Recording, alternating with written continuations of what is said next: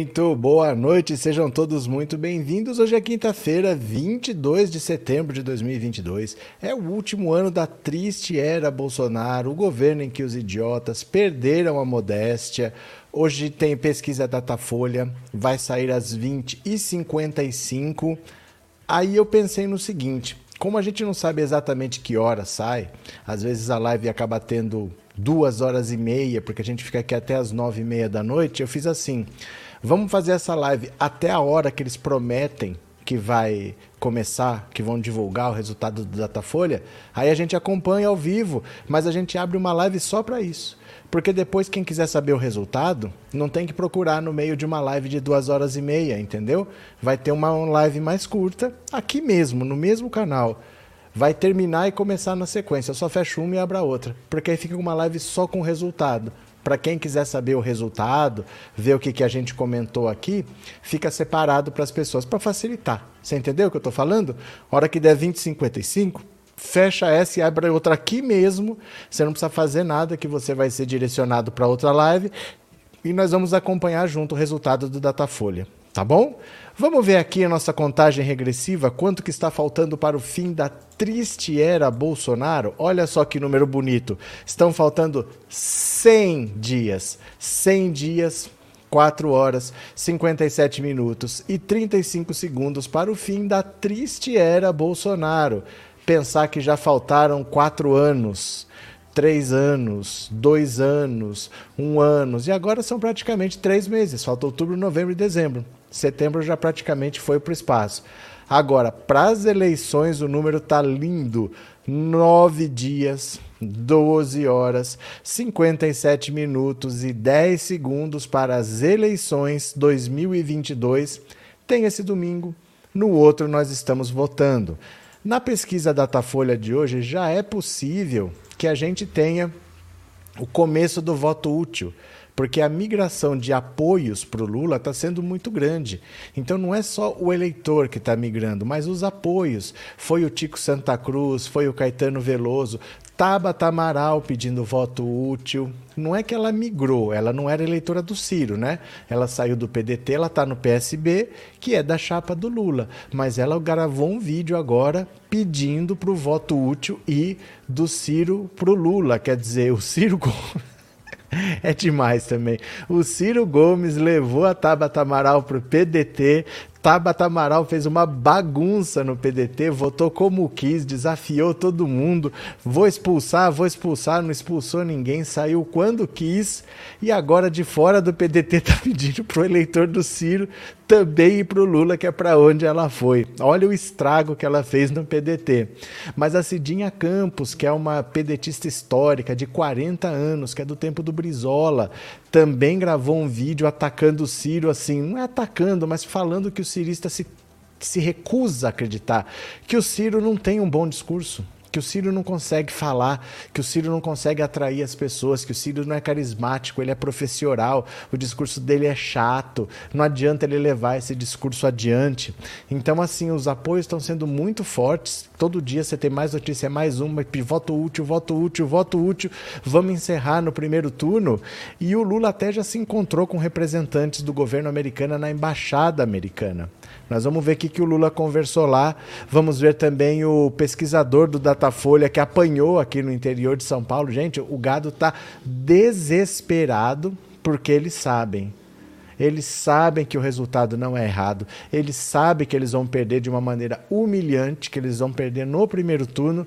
E eles estão batendo até em pesquisador do Datafolha, estão batendo em pesquisador do censo do IBGE, que faz o censo, para você ter uma ideia. Então, eles estão nessa violência toda, mas é porque eles sabem. É porque eles sabem que vai acontecer. Não, não é 19 horas. Se fosse, já tinha saído, né? 19 horas. Você já passou de 19 horas, Jorge? É 20 e 55. É no final do Jornal Nacional que vai sair. Aí, quando sair, a gente vai encerrar essa live para fazer uma live só da pesquisa. Então, assim, nós vamos ver juntos os resultados, mas é nove da noite, viu? Por isso que eu fiz até outra live, valeu? Não é 19 horas, não. É 20 e 55. Fechado? Vamos ver aqui, ó. Quem está chegando pela primeira vez, se inscreva no canal. Quem já está inscrito, por favor, torne-se membro, mande um super chat, um super sticker, porque senão o YouTube acha que a live não tá boa. Ó, ninguém mandou. Dá pelo menos um oi aí, manda um super chat, super sticker de 99 centavos, só para ter interação. Valeu? Dá uma olhada aqui, ó. Vamos ler as notícias, venham comigo e bora! A munição que Bolsonaro planeja usar contra Lula no debate de sábado. O Lula nem vai, o Bolsonaro está tão desesperado que ele já tem uma estratégia para caso o Lula vá e para caso o Lula não vá. Ele está desesperado. Olha só. A campanha do presidente Bolsonaro discute internamente a possibilidade de fazer perguntas para o púlpito vazio, caso o ex-presidente Lula de fato deixe de comparecer ao debate presidencial marcado para o próximo sábado, dia 24. O confronto entre candidatos à presidência começa às 18h15 e está sendo organizado por um pool de veículos de comunicação integrado por Veja. A organização conta também com SBT, CNN Brasil, Terra, Nova Brasil e Estadão Eldorado. O desespero está tão grande que se o Lula não for, se o Lula for, eles vão dar pancada. Vão falar qualquer coisa, vai agredir, vai chamar de ladrão, mas se o Lula não for, a estratégia pode ser fazer perguntas para o púlpito vazio. Fazer pergunta para o Lula como se o Lula estivesse lá. Sem o Lula estar. Olha o desespero que está a campanha do Bolsonaro. Vão tentar fazer perguntas para um púlpito vazio. O desespero deles é o seguinte, ó. O desespero é o seguinte: o Jair Bolsonaro nunca foi escolha do PL. O PL nunca quis o Bolsonaro, porque o Centrão, ele nunca tem candidato próprio à presidência da República. Ele sempre espera, vê quem vence, vai lá e gruda. Porque como eles têm mais de 200 votos, fica difícil governar sem eles. Então eles normalmente grudam em quem se eleger. Eles não têm candidato próprio, porque eles não querem ser oposição. Eu vou ter o meu candidato, aí eu perco e eu estou fora? Não. Eu vou grudar no governo que lá tiver. Mas eles queriam os bolsonaristas porque eles achavam que o Eduardo Bolsonaro, a Carla Zambelli, que esse pessoal podia trazer muito voto e isso ia ajudar a crescer o número de deputados e mais deputados, mais dinheiro. Então eles aceitaram o Bolsonaro. Eles não queriam, mas eles aceitaram, só que na seguinte condição: o que nós queremos é eleger deputado. Então, o nosso dinheiro vai ser para eleição de deputado. Nós não vamos te dar dinheiro, você vai atrás. O Bolsonaro não tinha partido, Ninguém queria o Bolsonaro porque ele está em pé de guerra com o TSE, então ninguém quer comprar essa briga. Ele aceitou. Ele tem pouco dinheiro para fazer a campanha.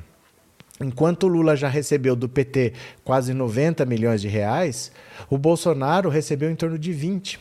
Mas ele aceitou porque era a condição. Ele falou: eu tenho uma máquina do Estado, eu me viro, com doações tal. Só que, como é que ele consegue doações com as pesquisas dizendo que o Lula pode vencer no primeiro turno? O desespero deles é esse: os doadores não apareceram e eles estão sem dinheiro. Eles poderiam ter dinheiro se as pessoas doassem, mas ninguém vai doar para o Bolsonaro sabendo que a vitória é do Lula. Todas as pesquisas dizem que é vitória do Lula. Se não dizem no primeiro turno, dizem no segundo turno, mas não tem uma única que diga nem que é empate. Todas dizem que é vitória do Lula. Então eles não estão conseguindo tá, atrair doações. Aí o desespero para desacreditar as pesquisas é para as pessoas não levarem em consideração o resultado óbvio de que a vitória vai ser do Lula e para eles tentarem não desmotivar a, a militância dele, a zagadaiada. Eles precisam manter a gadaiada unida, porque faltam 10 dias, eles estão sem dinheiro, se eles perderem a militância já era.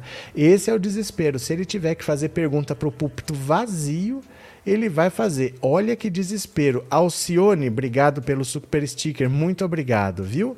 Valeu, muito obrigado. Deixa eu ver aqui que passou um outro aqui que eu não vi. Acho que eu só vi esse aqui, deixa eu ver aqui.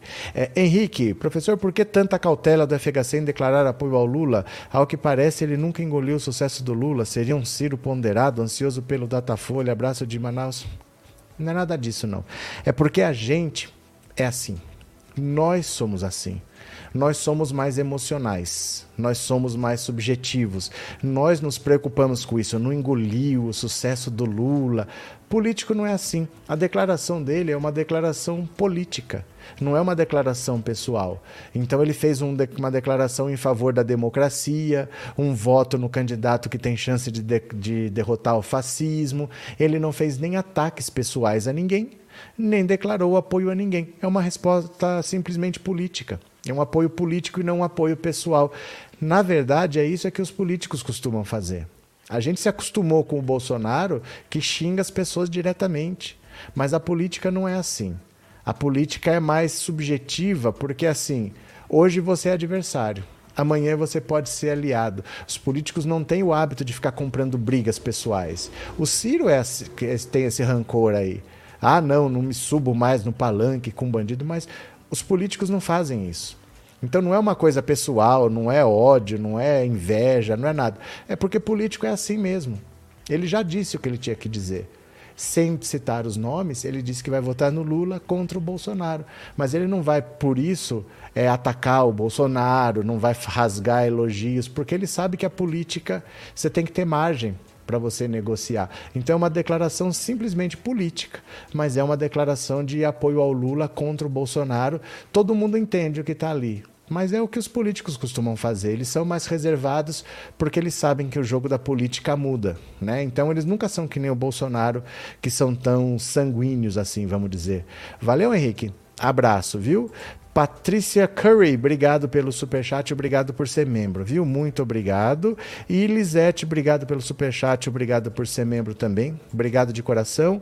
Tomara que o Ciro perca votos hoje no Datafolha. Parecido? Ainda é um pouco cedo, mas já deve ter. Ainda é um pouco cedo, mas já deve ter pelo seguinte: independentemente de voto útil, a tática do Ciro está fazendo ele perder eleitor. Sabe, é assim, o voto útil ele acontece mais perto da eleição, faltando dois dias, três, às vezes é na noite do sábado. É mais assim, para deputado, o cara decide de sábado para domingo, sabe? Tenho que votar, para quem que eu vou, você vai votar em quem, me passa o número é na véspera. Então não é ainda a hora do voto útil, mas o Ciro ele está com uma tática tão suicida, tão agressiva, ele está desagradando tanto todo mundo. Quem é a favor, quem é contra, ele está desagradando todo mundo, que ele está perdendo eleitores pelas atitudes dele, não por causa de voto útil. Sabe, as pessoas estão desistindo, nem é exatamente porque elas acham que o Lula tem mais chance de derrotar o Bolsonaro, é porque elas já estão pegando o ranço do Ciro o Ciro está conseguindo perder o eleitor nem é para o voto útil, é porque as pessoas não querem mais ver ele nem pintado de ouro na frente. Então deve ter alguma coisa ainda. Aline, o problema é que o Bolsonaro debocha dos pobres falando que eles não sabem aprender uma profissão. É que assim, depois que se elegeu o Bolsonaro, a gente tem que estar tá ciente que a gente vai ouvir um deboche atrás do outro, porque foi isso que foi eleito. Né? Infelizmente deram poder para um cara que não poderia ter, um cara que não tem capacidade, que não tem decência, que não tem grandeza para estar tá onde está. São quatro anos disso daí, mas estão faltando 100 dias para acabar. Vamos aguentar as pontas, né? Regina, obrigado pelo super sticker e obrigado por ser membro, viu? Obrigado de coração, obrigado pelo apoio. Cadê NTEC? O portal do José disse ontem na live do Bozo que ele já demonstra um forte desânimo e um certo desequilíbrio emocional. Não vi, não posso comentar, né? Não vi a live do José.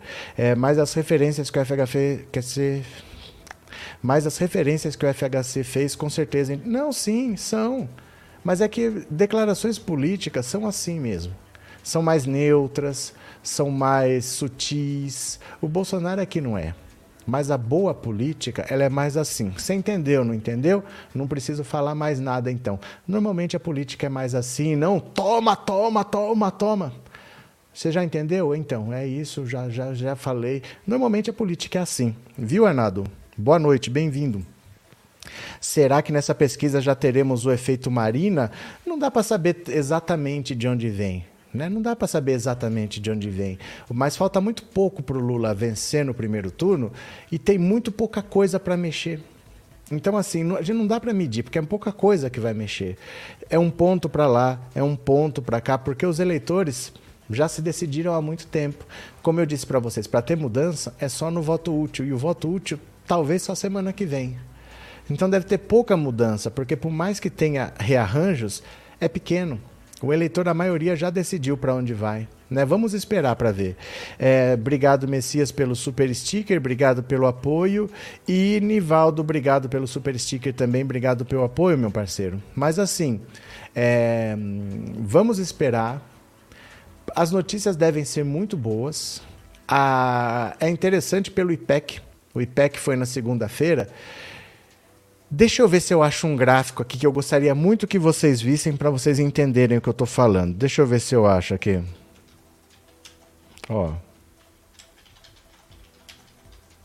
Deixa eu ver se eu acho um gráfico aqui para vocês, ó. Deixa eu ver se eu acho a é, deixa eu ver aqui.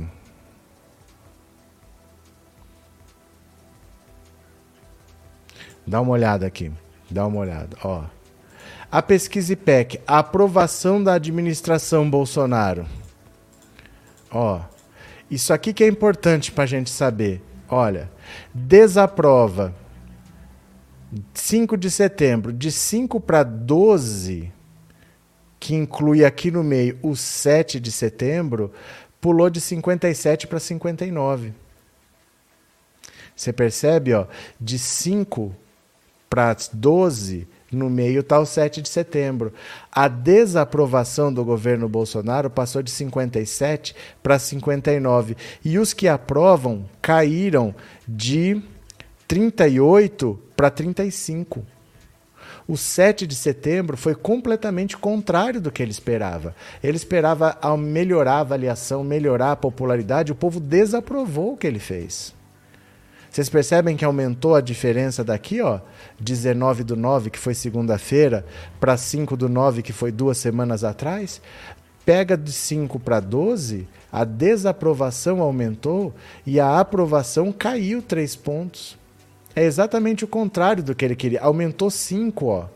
Aqui estava 57, 57 a 38, dá 19 pontos. Aqui subiu para 23. Não era isso que ele esperava. Ele esperava que a aprovação melhorasse, mas piorou bastante a aprovação e aumentou bastante a desaprovação. O não sabe ficou mais no mesmo aqui, mas piorou a avaliação depois do 7 de setembro. Então, tudo que ele faz dá o resultado errado. E já faltam só menos de 10 dias para as eleições. Então a situação para ele é bem complicada, viu? Bem complicada mesmo. Deixa eu pegar mais uma aqui, ó. Estão batendo nos pesquisadores do Datafolha, gente. O desespero está muito grande. Dá uma olhada aqui, ó. Pesquisador do Datafolha é agredido com chutes e socos por bolsonarista no interior de São Paulo. É aquilo, né? O cara tá com febre, ele quebra o termômetro. A culpa é do termômetro que está indicando a febre. Ele, em vez de tomar um antibiótico, um anti-inflamatório, um, anti, um antitérmico, não, ele quebra o termômetro, porque a culpa é do termômetro que está mostrando que ele está com febre. Né? Um pesquisador do Datafolha foi agredido na tarde de terça-feira com chutes e socos por um bolsonarista em Ariranha, 378 quilômetros de São Paulo. Nunca ouvi falar. Em uma escalada de hostilidade contra profissionais do Instituto em meio ao processo eleitoral. O pesquisador entrevistava uma pessoa quando Rafael Bianchini se aproximou e, aos gritos, passou a exigir que também fosse ouvido para o levantamento. Só pega a Lula e vagabundo foram os termos gritados pelo bolsonarista no meio da rua. Os pesquisadores do Instituto recebem um treinamento padronizado que determina que pessoas que se oferecem para serem entrevistadas devem ser obrigatoriamente evitadas para que a amostra seja aleatória. O ataque começou quando o pesquisador finalizou sua entrevista com outro morador. Ele foi atingido nas costas e o tablet usado para a entrevista foi derrubado no chão. Quando o pesquisador reagiu às agressões, ele passou também a ser atacado por um filho do bolsonarista. As agressões foram interrompidas com a ação de vizinhos. Foi quando o bolsonarista entrou e saiu de sua casa em frente ao local e ameaçou partir para cima do pesquisador com uma peixeira. Ele foi contido pelo filho. O pesquisador estava desempenhando seu trabalho e foi covardemente agredido fisicamente. Nada justifica qualquer tipo de agressão. Estamos acompanhando um aumento da hostilidade em relação aos pesquisadores e isso é muito preocupante, afirma Luciana Chong, diretora do Datafolha. Olha, adivinha se não é bolsonarista, né? Adivinha se não é bolsonarista. Segundo Datafolha, relato de pessoas que passam gritando, acusando o Instituto de ser comunista ou tentando filmar os entrevistadores como forma de intimidá-los têm sido comuns. Na maior parte dos casos, as pessoas que buscam intimidar os pesquisadores se declaram como bolsonaristas ou citam o nome do presidente Jair Bolsonaro de acordo com a diretoria do Instituto. Somente no último dia 13, o Instituto de Pesquisas contabilizou 10 intercorrências em municípios de diferentes regiões do país, num universo de 470 pesquisadores. Houve casos no estados de São Paulo, Minas, Alagoas, Maranhão, Goiás, Pará, Rio Grande do Sul e Santa Catarina. No episódio dessa terça em Ariranha, município da região de São José do Rio Preto, o caso foi registrado na delegacia local. Bianchini e o filho foram identificados como autores das agressões. O delegado Gilberto César Costa afirmou que todas as providências necessárias foram determinadas, como a oitiva dos envolvidos. Ele, porém, disse que o teor da investigação é sigiloso. O pesquisador do instituto foi atendido num pronto-socorro da cidade e liberado em seguida. Atingido na cabeça, nas costas e nos braços, ele diz que buscará a punição dos responsáveis na justiça, tanto pela questão individual das agressões, como pelas ameaças que seus colegas têm recebido nas ruas. Foi registrado o boletim de ocorrência e isso deve ser investigado pela polícia. Deve resultar numa ação penal. De acordo com ele, a atitude ocorrida na cidade do interior paulista é lamentável. Provavelmente isso é oriundo, aparentemente, de simpatizantes de Bolsonaro que pressionam pesquisadores e levantam desconfiança em torno dos institutos de pesquisa. Como eu disse para vocês, a tática bolsonarista é levantar desconfiança sobre as pesquisas, porque com o resultado que todas elas estão dando que Lula pode vencer e já no primeiro turno, ninguém mais vai doar. Por que, que eu vou doar dinheiro hoje se semana que vem já acabou? As pessoas estão fugindo de doação para Bolsonaro. Então, eles precisam fazer as pessoas acreditarem que as pesquisas são falsas, que o Bolsonaro é que vai ganhar para conseguir doação. É, quem diria, né? Quem diria? É, Sandra, lamentável, tem que deportar esse gado para o Afeganistão. Gil dos Santos, boa noite. Cidinha Campos declara voto a Lula e diz que Ciro Gomes é bala perdida, não sabe em quem atira. Valeu, Gil. É, esse foi o que noticiaram fora os outros. É, porque muitas das vezes, né? Você nem fica sabendo. Cadê? É, fé, otimismo e coragem que iremos vencer sim já no primeiro turno. É, 13 Lula, pronto. A aprovação no 7 de setembro foi broxante, se lascou o ordinário. É porque principalmente as mulheres reprovam muito o comportamento deles, mesmo os evangélicos, quando ele debocha, quando ele faz piada de cunho sexual, eles rejeitam muito o comportamento do Bolsonaro. É que para a maioria deles, Falaram que isso é ser de direita, isso é ser conservador e que eles não podem ser de esquerda. Então muitos acabam indo, mas as pessoas que têm mais senso crítico olham e falam: é lamentável, o que o Bolsonaro faz é lamentável, né?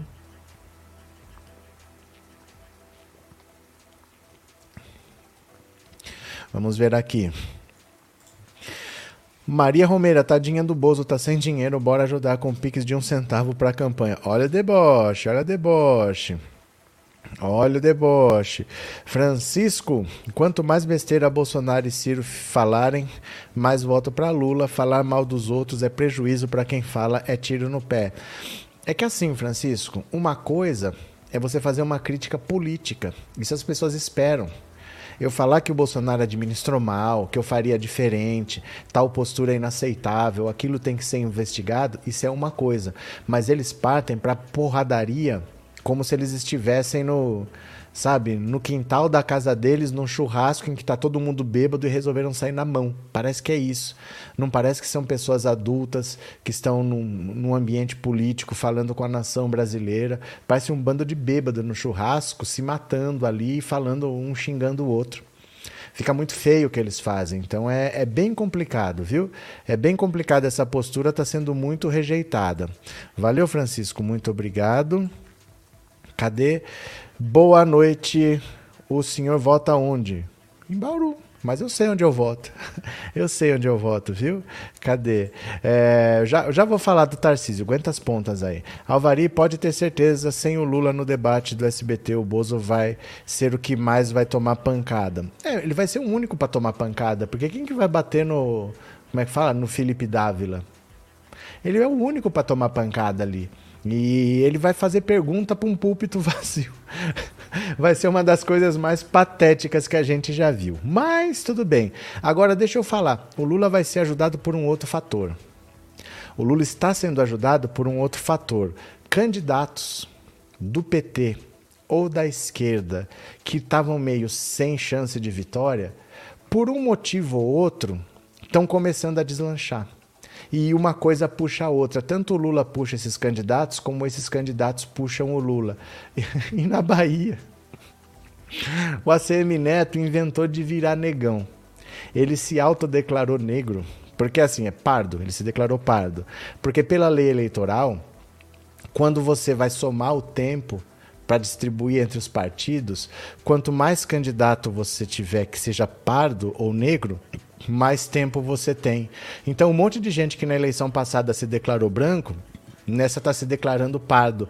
Só que o ACM Neto, rico, do ACM, da Bahia, da oligarquia, se dizendo pardo, para passar a perna nos pretos, pegou muito mal. E aí ele está despencando agora, e a, e a eleição que estava decidida já não está mais. O Jerônimo, que é o candidato do PT, subiu 12 pontos em uma semana. Dá uma olhada aqui, ó. ACM Neto se declara pardo e sofre desgaste na Bahia. Candidatura do PT avança.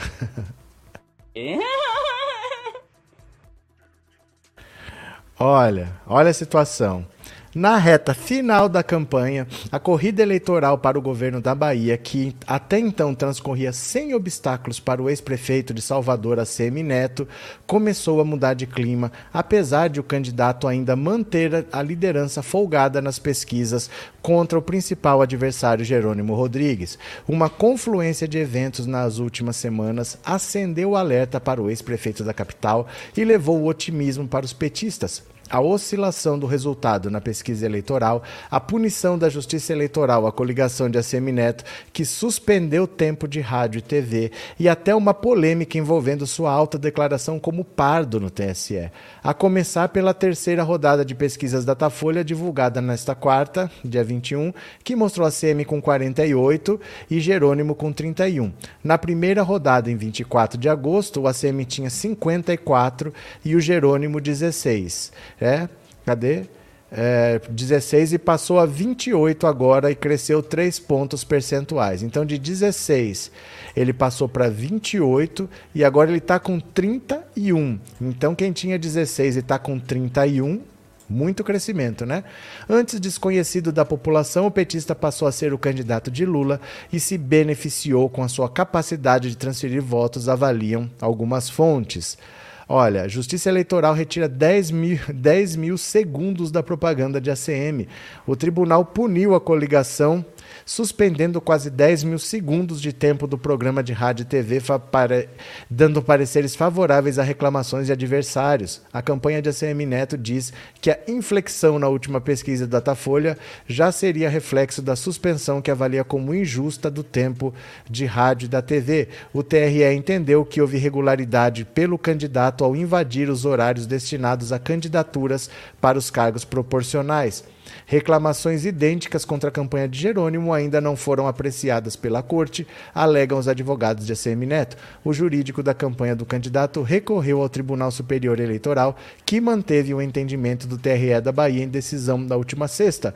A ACM chegou a gravar um vídeo pedindo isonomia da parte da Justiça Eleitoral. Estou passando aqui para fazer uma cobrança, que a Justiça Eleitoral dê tratamento isonômico. Nós não queremos nenhuma vantagem, mas também não vamos aceitar ser prejudicados. Queremos a mesma celeridade e o mesmo tipo de julgamento para nossa coligação e para a coligação de nossos adversários. O fato de a CM Neto ter se autodeclarado como pardo no TSE começou a gerar polêmica em um estado no qual quase 80% da população se autodeclara negra. Para o Instituto Brasileiro de Geografia e Estatística, a população negra no Brasil é formada por todos os que se autodeclaram pretos e pardos. A polêmica alcançou seu ápice quando, em entrevista ao jornal da TV Bahia, afiliada da TV Globo no estado, no último dia 12, foi questionado sobre sua autodeclaração como pardo. A CM Neto, que estava muito bronzeado, perguntou ao repórter quem o considerava socialmente branco, ao que o repórter respondeu: toda a sociedade. Eu me considero pardo. Você pode me colocar ao lado de uma pessoa branca. Há uma diferença bem grande. Negro não. Jamais diria isso. Ao ser explicado que pardos compõem a população negra, segundo o IBGE, o candidato reagiu. Então o erro é do IBGE, não é meu. Simplesmente isso. Ele disse ainda que o governador Rui Costa e o candidato a vice na chapa petista Geraldo Júnior têm a mesma cor de pele dele e se autodeclaram pardos. O político que se diz de esquerda pode se declarar pardo e o outro não. Isso é preconceito. Meu Deus do céu, a polêmica tá dada. Deixa eu mostrar para vocês como ele apareceu na Rede Globo para dar a, a entrevista lá na TV Bahia. A cor de pele original dele e a com que ele apareceu. Ele apareceu tão bronzeado. Olha isso aqui. Olha a diferença. Ele, ele tá achando que o povo é tonto. Ele apareceu negão agora porque ele se declarou pardo. E o povo tá revoltado. Ele tá despencando nas pesquisas. Ele ia vencer com folga no primeiro turno, mas o povo está revoltado, porque se existe essa diferença, é porque você quer ajudar pessoas que normalmente são excluídas. E aí ele está querendo passar o, o perna no povo da Bahia. Né? Deixa eu mostrar aqui, ó o povo da Bahia revoltado. Deixa eu só agradecer ao Cesário. E o Jerônimo Rodrigues do PT é negro, verdade, Cesário? Bem-vindo, meu caro. Deixa eu pegar aqui quem mais, só para eu não perder. Mineirinho MG, obrigado por ter se tornado membro, obrigado pelo apoio e obrigado por ser, pela confiança, viu? Bem-vindo. Francisco, obrigado pelo super sticker e obrigado por ser membro. Deixa eu mostrar aqui para vocês o povo da Bahia revoltado com o ACM Neto. Dá uma olhada aqui, ó. Dá uma olhada nesse vídeo. Presta atenção aqui, ó. Cadê? Deixa eu ver. Aqui. Presta atenção. Ouve, ouve a opinião do baiano, olha condições dele dizer que ele é negro nessa. Ele negro não é negro, sou eu. Ele é branco, né? Eu sou negro. Então me vergonha na cara, porque esse lugar ele não te pertence. Não vi agora ser negão Nutella para pegar o dinheiro da negrada. Dinheiro que tem que ajudar, que deveria ajudar a negrada a chegar na Assembleia Legislativa e na Câmara Federal. Deu lugar para quem é negro? Neto diz que é negro, querendo puta cor dizendo que é negão, mas não me engana não, furtou minha cor. Au! Neto diz que é negro, querendo furtar cor, dizendo que é negão, mas não me engana não, furtou minha cor. Branquelo da cor de papel, mentindo pra cima de mim, o filhote de coronel, sem essa pra cima de mim. Branquelo da cor de papel, pedindo pra cima de mim. O filhote de coronel, sem essa pra cima de mim, neto. Au!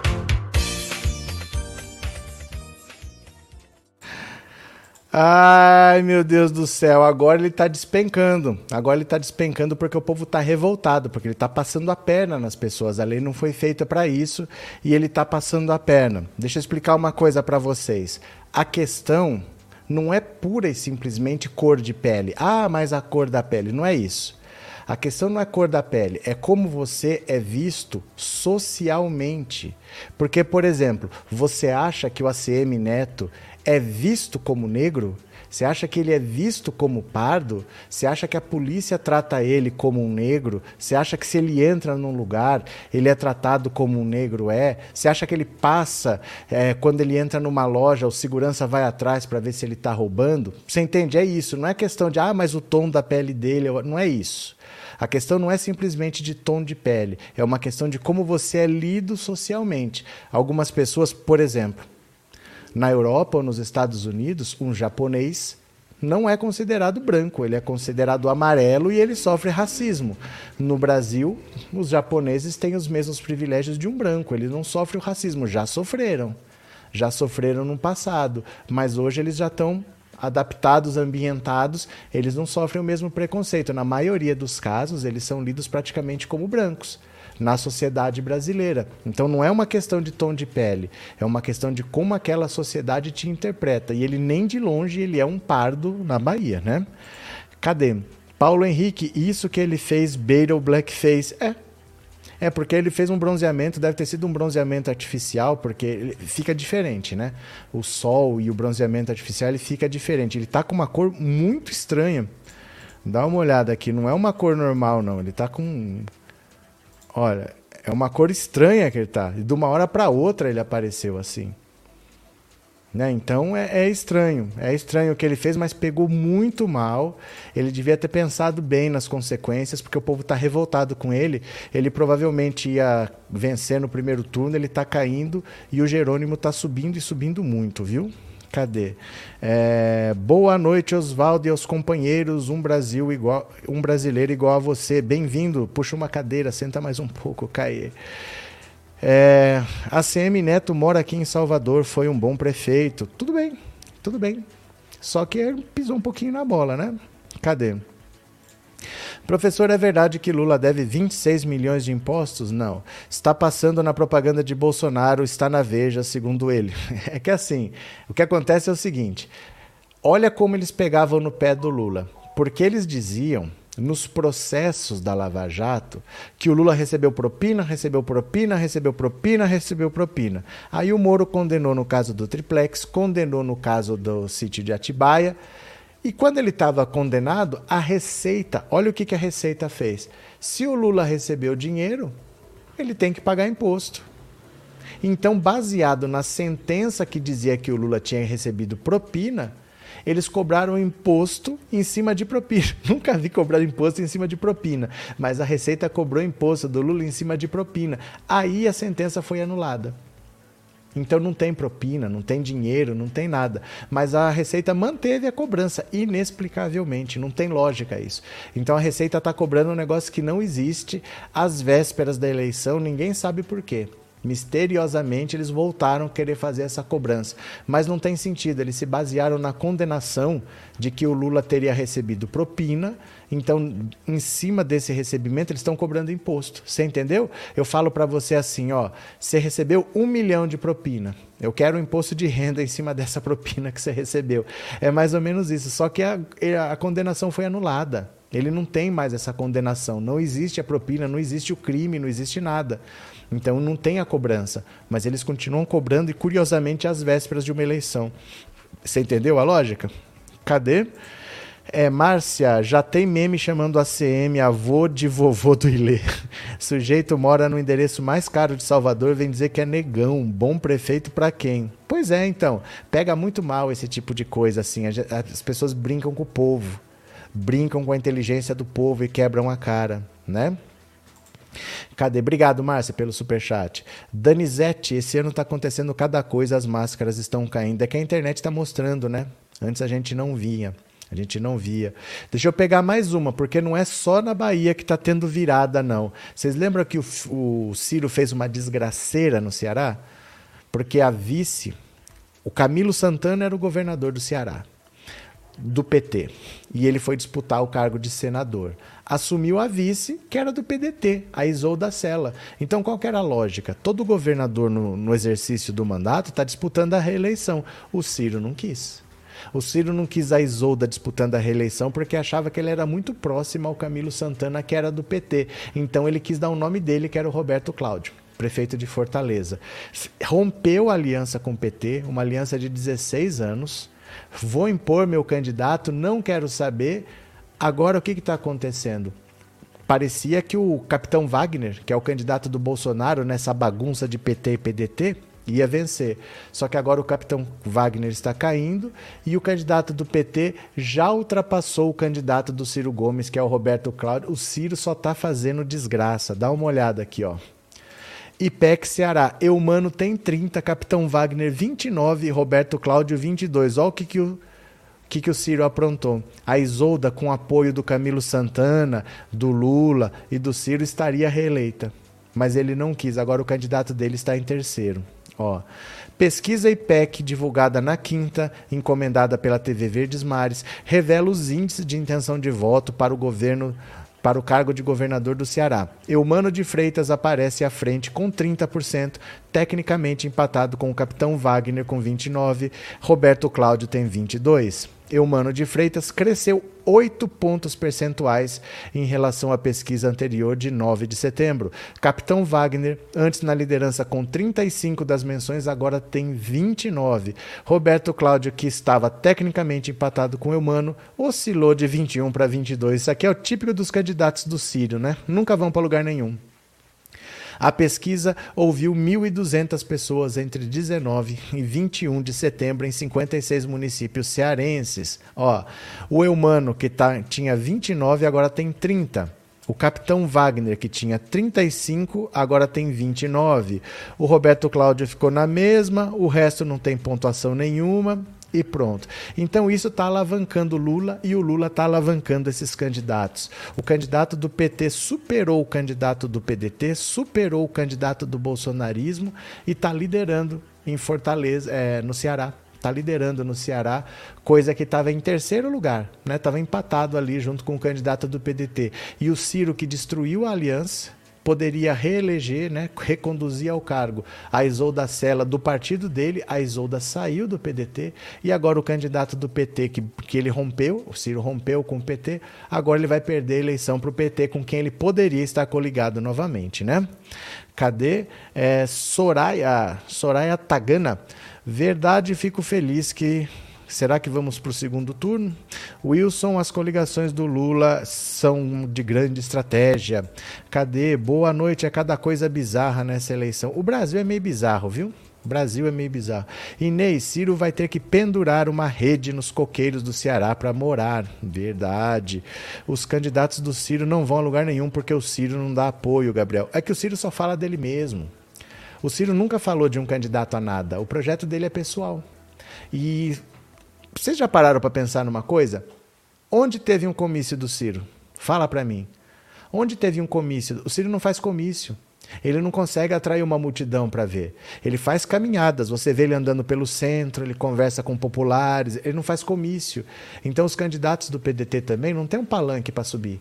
Olha, vamos lá, vai ter muita gente, vamos fazer um evento aqui, fazer uma festa, o Ciro vai falar. Não tem. O Ciro não consegue fazer isso. Como que ele vai se eleger se ele não consegue fazer um comício que seja? O Ciro não faz comício. E não fala dos candidatos do PDT. Ele se afunda e ele afunda o PDT. Né? Cadê? E o Tarcísio que esqueceu onde vota? Já, já, está separado aqui. Deixa eu pegar para vocês, ó. Ah, deixa eu ver aqui onde é que está. Esse texto aqui é ótimo. Já que vocês estão falando disso, ó, deixa eu pegar aqui. Tem que ter trilha sonora até para isso, ó. Pera lá, pera lá, ó. Tem até trilha sonora para isso.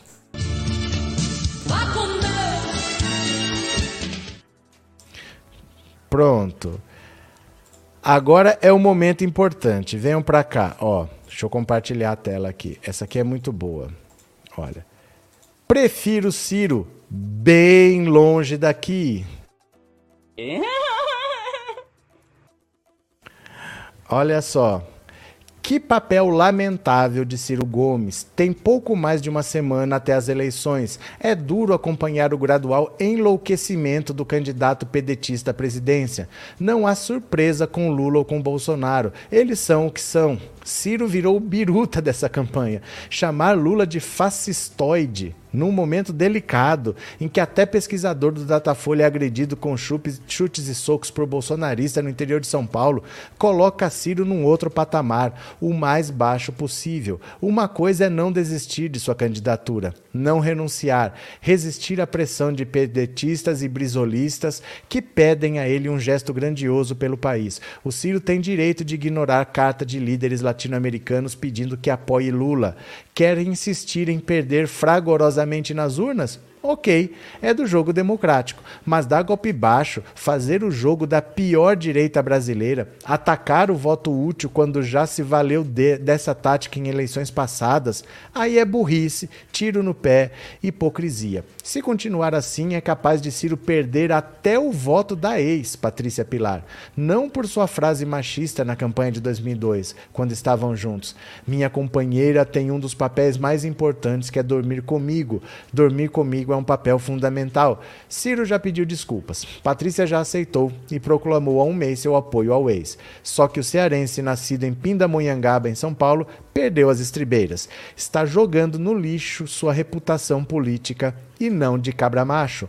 Há um movimento cada vez mais forte para que o Brasil decida a eleição no primeiro turno, porque ninguém, ninguém mesmo aguenta mais as repetidas ameaças à democracia, as fake news, os vexames do presidente, seus seguidores aqui lá fora, as bravatas, as violências armadas de bolsonaristas fanáticos, não por acreditar em Salvador da pátria, mas para evitar a destruição da pátria. No funeral da rainha em Londres, o Brasil foi novamente enxovalhado por um presidente que insulta o decoro e nos faz passar por Brazilians mal educados, grosseiros, sem noção.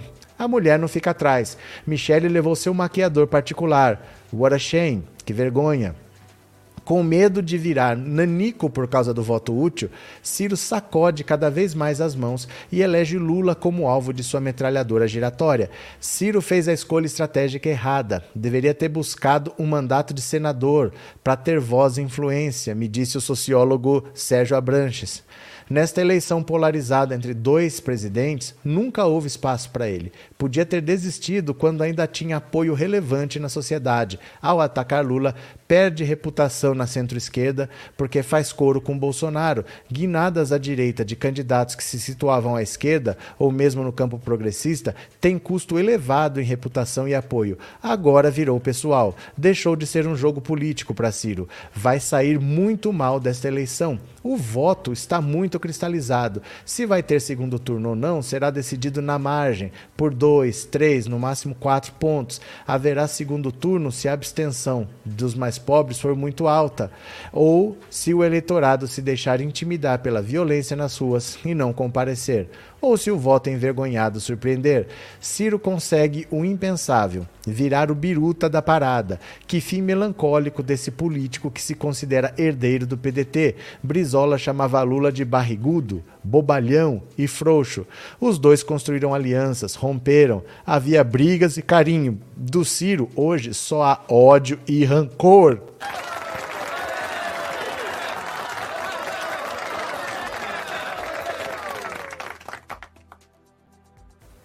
Mas é bem isso. A pedetista, fundadora praticamente do PDT, da, do tempo do Brizola, Cidinha Campos, ela foi deputada estadual, se não me engano, vereadora pelo Rio, agora acho que ela é só radialista. Ela postou um vídeo hoje esculhambando o Ciro e falando verdades que o Ciro é louco, o Ciro é chato, o Ciro é burro, o Ciro atrapalha, o Ciro tá pirado. Eu vou mostrar aqui para vocês, aguentem as pontas aqui, vejam o que a Cidinha Campos falou, ó. É bem isso que o cirista ignora, mas é a pura verdade. Dá uma olhada aqui, ó, vejam. O discurso do Ciro é ruim. É ruim. Ele é professoral, ele é chato, ele não atende, ele não, não motiva a massa sabe? E dizer que o voto em Lula não é no Lula, é contra o Bolsonaro, eu digo, mas ele está fazendo tudo para ajudar o Bolsonaro e nem isso ele consegue. Então, para, vamos, vamos pensar friamente o que, que o Ciro vai fazer de debate em 10 dias. Vai para a Globo?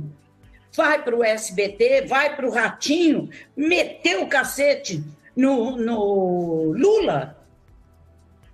O Lula é como o bolo, quanto mais bate, mais cresce. Não, não dá para você ficar mais esperando os delírios do, do Ciro. O Ciro. O Ciro virou uma pessoa delirante. Ele quer porque quer ser candidato e vai levar algumas pessoas com ele, cada vez menos. É isso ou não é? É isso ou não é? É isso. Deixa eu pedir um favor para vocês. Vocês parem de falar que saiu Datafolha porque não saiu. O que saiu é o resultado para governo. O resultado para governos estaduais é 19 horas, mas o presidencial é 2055 tá bom? Não saiu, eu não sei de onde que vocês estão tirando isso, mas não fiquem atrapalhando a live, ó. O que saiu foi isso aqui, ó, Haddad, Tarcísio, tal. Não saiu a pesquisa para presidente. Não fiquem chutando os números assim sem sentido tá? Não fiquem atrapalhando, ó, não fique, para com isso, tá? Não fiquem, não saiu o Datafolha, não saiu o Datafolha, tá bom? Vamos, vamos passear o Datafolha, não, não saiu, gente, é, é mais tarde, tá bom? Depois a gente vê. Aguenta as pontas aí. Ó, aguenta as pontas, aguenta as pontas, aguenta as pontas. Assim que sair a gente vê, tá bom? Aguenta as pontas. Deixa eu pegar mais uma aqui, ó. Deixa eu pegar mais uma aqui. Up, up, up. Olha aqui, ó. Bora. Tabata Amaral declara apoio a Lula. Campo Democrático precisa se unir. Ó, Tabata Amaral, que estava dentro do PDT, que foi levado para lá pelo Ciro. A deputada federal e candidata à reeleição Tabata Amaral se posicionou a favor da eleição da chapa Lula-Alckmin no primeiro turno. Em vídeo divulgado nessa quinta, a parlamentar argumentou sobre a necessidade de união no campo democrático e avaliou que um segundo turno das eleições seria questionado e tumultuado. Precisaremos colocar a democracia em primeiro lugar e convencer o maior número possível de pessoas a votar já no primeiro turno na única chapa que tem condições reais de derrotar Bolsonaro. A gente não pode permitir de maneira alguma que Bolsonaro esteja presente num segundo mandato. Ela gravou um vídeo. Em 2018, Tabata concorreu às eleições pelo PDT, partido à época do presidenciável Ciro Gomes. Ela explicou que nas eleições anteriores. Opa! Cadê? Cadê aqui? Oh, deu um pulo aqui que aconteceu? Ela explicou que nas eleições anteriores apoiou Ciro porque entendia que ele era o único candidato viável para derrotar Bolsonaro. Nas eleições desse ano, a deputada federal usa o mesmo argumento do voto útil. Das candidaturas que estão postas a que mais pode nos ajudar a virar esse jogo é de Ciro Gomes. Primeiro, porque ele é o terceiro colocado nas pesquisas, mas também porque os eleitores de Ciro são os que têm mais chance de votar em Lula e Alckmin. Tabata ressaltou ainda que Ciro é uma liderança importante para o debate democrático no país.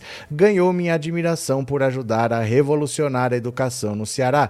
No entanto, essa não é uma eleição normal. Em tempos anormais, precisamos de lucidez e firmeza, repito, temos que fechar essa fatura já no primeiro turno. Nessa semana, o ex-deputado estadual do Paraná, Haroldo Ferreira, do PDT, declarou apoio a Lula. Por meio de uma carta enviada ao presidente da legenda, Carlos Lupe, ele comunicou o afastamento do cargo de membro do Diretório Nacional do partido e do vice-presidente da fundação, Leonel Brizola, disse que Ciro tem promovido uma campanha odiosa contra o principal candidato de oposição ao regime bolsonarista. O bicho está pegando, o bicho está pegando. Deixa eu ver se saiu Datafolha aqui, deixa eu ver. Opa, temos novidades, temos novidades. Olha aqui, olha aqui, olha aqui. Datafolha, Lula oscila de 45 para 47 e Bolsonaro mantém 33. Agora vamos entender que subida que é essa. Vamos ver se é voto útil ou se é qualquer outra coisa. Vamos ver se os outros caíram. Olha, pesquisa Datafolha divulgada nessa quinta, encomendada pela Globo e pelo jornal Folha, mostra que o ex-presidente Lula tem 47% das intenções de voto no primeiro turno da eleição presidencial, seguido pelo atual presidente Jair Bolsonaro com 33, Ciro Gomes com 7 e Simone Tebet com 5. Olha só, em relação à pesquisa anterior, Lula oscilou de 45 para 47. Beleza. Bolsonaro se manteve com 33. Beleza. Ciro perdeu 1 e Tebet manteve. Soraya Tronic oscilou de 2 para 1. Então veja, o voto útil para valer não é agora. Ele é mais perto da eleição. Então, a Soraya de 2 para 1 é o 1 que o Lula subiu. O Ciro de 7 para 8 é o 1 que o Lula subiu. O Lula subiu 2 e eles perderam 1. Mas a Simone Tebet se manteve. E o Ciro ainda tem 7. Então ainda tem bastante coisa para migrar para o Lula. Eu acho muito difícil que o Lula não vença essa eleição no primeiro turno. Nos votos válidos que não valem em, que não levam em conta nulos e brancos indecisos, Lula tem 50%. Segundo o Datafolha, não é possível afirmar se a eleição será ou não decidida no primeiro turno. A pesquisa ouviu quase 7 mil pessoas.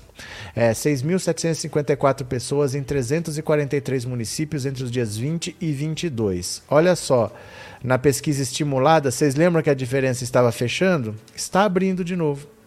Está abrindo. O máximo que o Bolsonaro teve aqui foi 34, voltou para 33, para 33. O Lula estava estabilizado, voltou a se recuperar, mas olha, em relação a maio, quando ele tinha 48 e agora tem 47, não é tanta mudança. Então o voto útil ainda vai acontecer e o Lula já tem 47. O voto útil ainda vai acontecer e o Lula já tem 47, hein? Olha o Ciro. Olha o Ciro que chegou a ter 9, já está voltando para 7.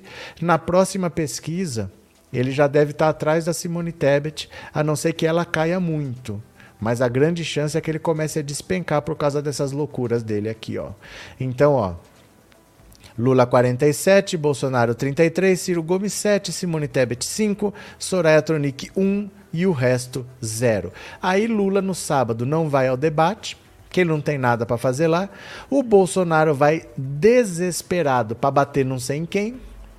Não vai ter nenhuma repercussão, ele no máximo vai se dar mal, porque ele desesperado, ele xinga a mulher, ele grita com mulher, ele se altera com mulher e ele perde mais pontos ainda. Ganhar ele não ganha nada, porque não tem de quem ganhar. Como é que ele vai ganhar voto? De quem? Né? Ó, entendam uma coisa. Entendam uma coisa, para vocês entenderem o, a lógica do, da migração de votos. O Bolsonaro é o candidato do governo. Quem votar no Bolsonaro está querendo a continuidade de um governo. Já viu quatro anos, gostou e quer mais quatro. Quem quer mudança tem várias opções. Quem quer mudança pode querer Lula, pode querer Ciro, pode querer Simone Tebet, pode querer Soraya Tronic, os outros não têm voto. Mas para mudar tem vários e só tem um que é para manter. Então, por isso, a grande tendência é que os outros candidatos migrem para o Lula, se eles decidirem mudar de voto, porque eles estão querendo mudança. Eu posso ser de direita e votar na, na Simone Tebet, por exemplo. Mas eu já não quis o governo Bolsonaro, eu já rejeitei o governo Bolsonaro. Porque se eu quisesse a continuidade, eu não estava com a Tebet. Eu estou com a Tebet porque eu quero mudança. Uma parte quer mudança, mas não quer mudança com o PT. Mas é uma parte. A maioria quer mudança e não quer a continuidade do governo Bolsonaro, tende a migrar para o Lula. O eleitor do Ciro, mais ainda, tende a migrar para o Lula. E a Soraya Tronic tem 1%. Então, dificilmente o Bolsonaro vai herdar pontos de alguém. O governo, ele não tem de quem herdar votos. Do primeiro para o segundo turno, é muito difícil que ele cresça. Ele só vai crescer se tiver um outro candidato muito próximo, mas é raro. É muito raro. Então, normalmente, ele tem que chegar na frente. Se ele chega atrás, ele perde, porque ele não tem de quem herdar votos, ele não tem como virar o jogo. Sabe, o Lula tem como herdar votos o candidato do governo, seja ele quem for. Mas o candidato do governo não tem de quem herdar votos, ele é um candidato isolado contra vários de oposição, né? Capeta de Manaus, hoje é dia da mentira. Aqui em Manaus, Bolsonaro vai fazer comício hoje aqui em Manaus. Capeta de Manaus, valeu. Cadê? É, Simone Tebet, 40. Já vimos, viu, gente? Já vimos aqui. Lula 43, Datafolha. Cadê que mais? Guia Martins, Regininha gemendo e filosofando sobre ignorância, o que ela bebeu. Quem é Regininha? Quem é Regininha? Ah, Regina Duarte. A Regina Duarte, sei. Daqui a pouco, está separado aqui também. Boa noite para o Ciro Pica-Pau, nos representa, caia fora, já está me enchendo. É, va, é, pessoa vigarista e cruel para com o futuro do país. É que o projeto dele é pessoal. Ele não está nem aí com o país. Ele não está nem aí. Dane-se, dane-se, o negócio dele é pessoal, né? Eu quero que nesse debate o Bozo seja filtro em terra quente e com óleo de motor. O que será que quer dizer isso, Lécio?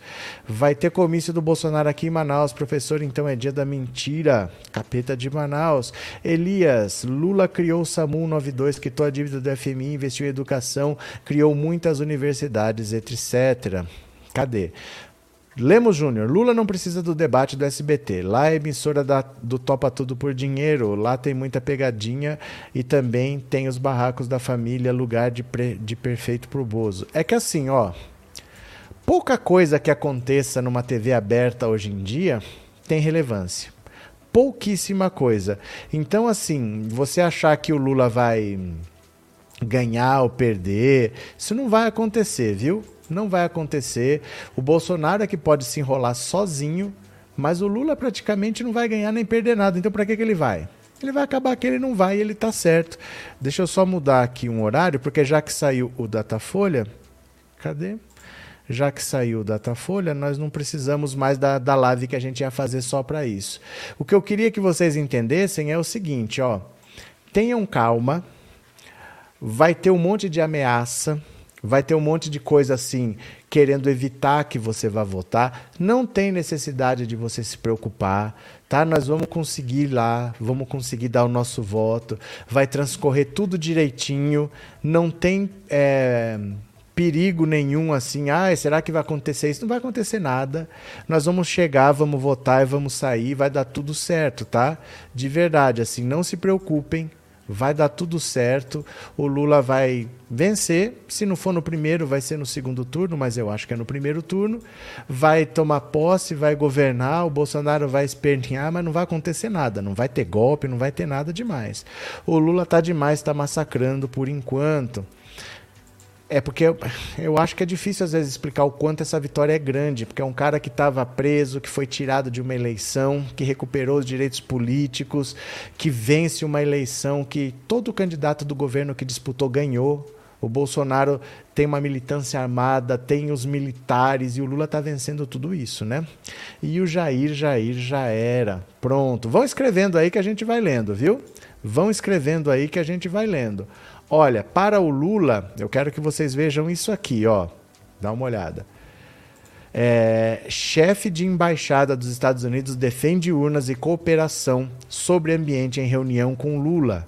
Olha, chefe da Embaixada dos Estados Unidos no Brasil, o encarregado de negócios Douglas Conniff defendeu o sistema eleitoral brasileiro em reunião com o ex-presidente Lula nesta quarta-feira em São Paulo. No encontro com o petista, de acordo com relatos, Conniff disse que o governo americano tem grande respeito pelas autoridades eleitorais do país e pela forma como o pleito é organizado. A administração de Joe Biden tem enviado sinais de apoio ao trabalho do TSE diante dos ataques de Jair Bolsonaro às urnas eletrônicas e a ministros da corte. O principal gesto de Washington se deu em julho, quando a embaixada divulgou uma nota afirmando que as eleições brasileiras são um modelo para o mundo e que os americanos confiam na, nossas, na força das nossas instituições. O comunicado foi publicado depois que de Bolsonaro realizar uma apresentação no Palácio da Alvorada para chefes de missões diplomáticas em Brasília, na qual repetiu mentiras e teorias da conspiração para desacreditar o sistema eleitoral. Em outro recado contra a escalada golpista de Bolsonaro, o secretário de Defesa Lloyd Austin eh, afirmou ao ministro da Defesa brasileiro, o general Paulo Sérgio Nogueira, que o governo Biden espera que o Brasil mantenha a tradição de realizar eleições justas e transparentes, a reunião de Conniff com Lula vinha sendo negociada há semanas. Também participaram o ex-chanceler Celso Amorim, principal conselheiro do petista para a política externa, e o senador Jacques Wagner. Antes, Lula teve duas reuniões com diplomatas estrangeiros, uma com Rússia, Índia, África do Sul e outra com França, Alemanha, Suíça, Polônia e Holanda. O chefe da embaixada americana, por sua vez, já se encontrou com dois outros presidenciáveis, Ciro Gomes e Simone Tebet. Conef é encarregado de negócios e encomenda e comanda a missão, porque no momento não há embaixador americano no país. Procurado, o órgão disse que não faz comentários sobre reuniões privadas. Então, assim, sabe o que, que é isso? É o governo americano falando assim: Assim que você for eleito, na mesma hora nós vamos reconhecer o resultado e vamos te dar os parabéns.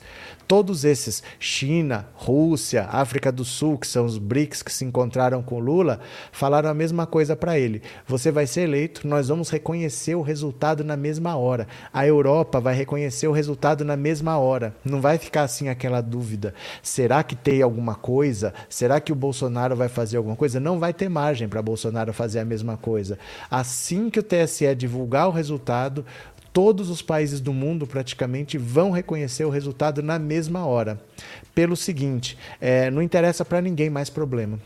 Sabe, o Putin está ameaçando a Ucrânia, está ameaçando com guerra nuclear, está cortando fornecimento de gás para a Europa, está entrando o inverno lá, os Estados Unidos estão tendo que desviar a produção de diesel para abastecer a Europa. Eles já estão com problema, eles não querem um problema mais sem necessidade num país que venhamos e convenhamos, para eles é irrelevante.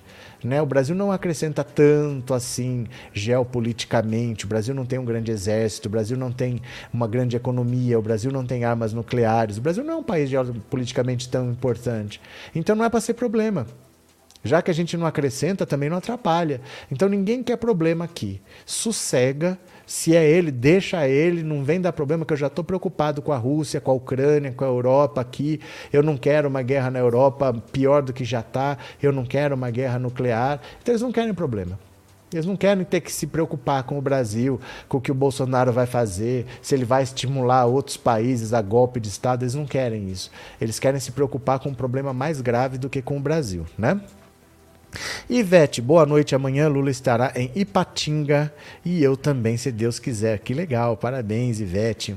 Kleber, se o Lula não for ao debate do SBT, pode atrapalhar a vitória primeiro. Ô, Kleber. O Lula já não foi num monte de debate. É porque aí os debates são cancelados, é por isso que você não viu. Um monte de debate foi cancelado porque o Lula não foi. Ninguém decide o, o candidato por causa de debate, meu caro. Você, por exemplo, você está esperando algum debate para decidir o seu voto ou você já decidiu? Os outros são como você.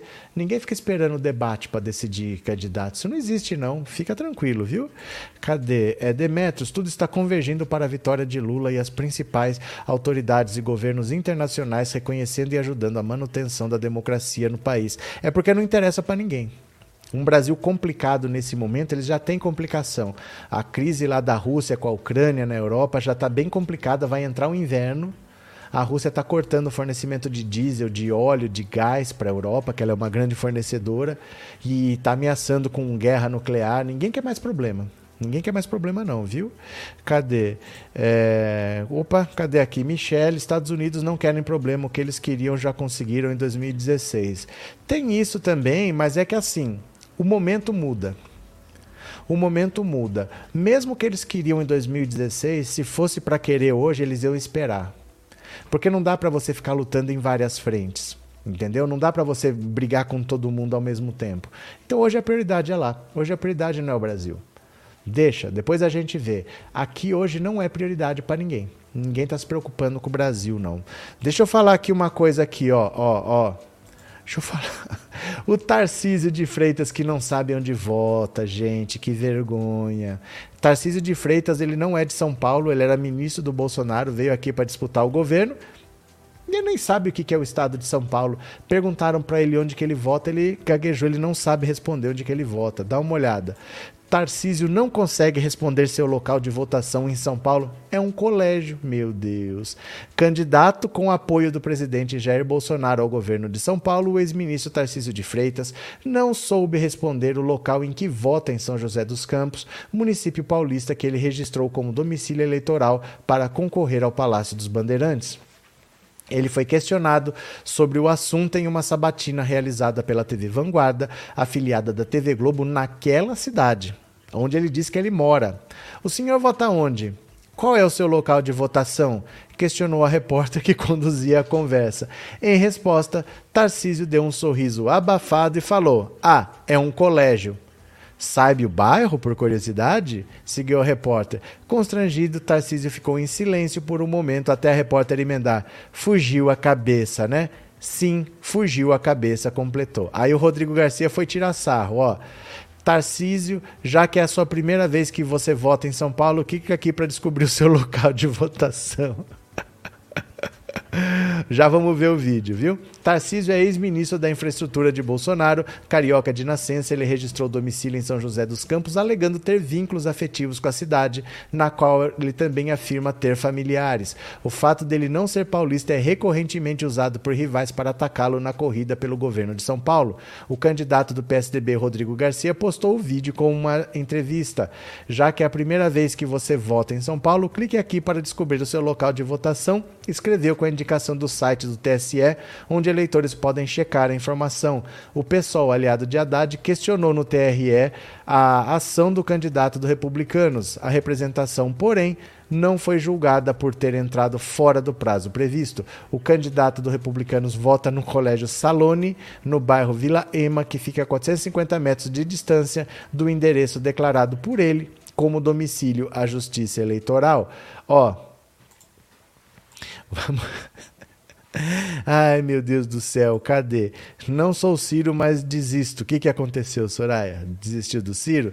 Deixa eu mostrar para vocês a palhaçada do Tarcísio que não sabe onde que ele vota. Dá uma olhada aqui, ó.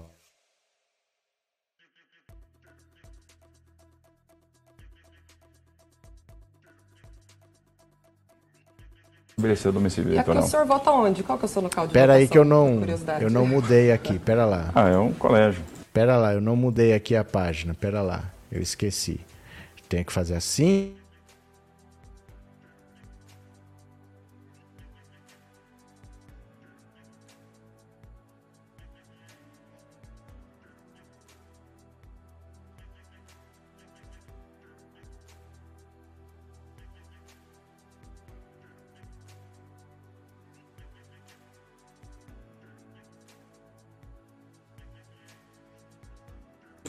Cá pra nós, hein? Cá pra nós. Ele não sabe, ele onde ele disse que ele mora é 450 metros, 450 metros de onde ele tem que votar, e ele não sabe onde ele vota. Ele não é dali, ele não conhece nada. E ele tá ali porque o Bolsonaro mandou, ele nem queria. Ele nem queria ser candidato ao governo de São Paulo. Tá sem áudio? Ah, gente, eu não sei por que, que às vezes tem áudio, às vezes não tem. Deixa eu ver aqui de novo então. Pera lá. Pera lá, deixa eu pôr aqui de novo. Pera lá.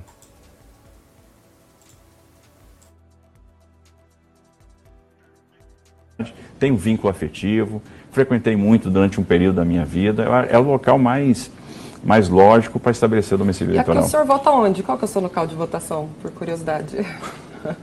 Ah, é um colégio. Sabe o bairro, assim, só pra gente saber qual é o colégio? Ah, agora Fugiu a cabeça, né? Fugiu a- Mas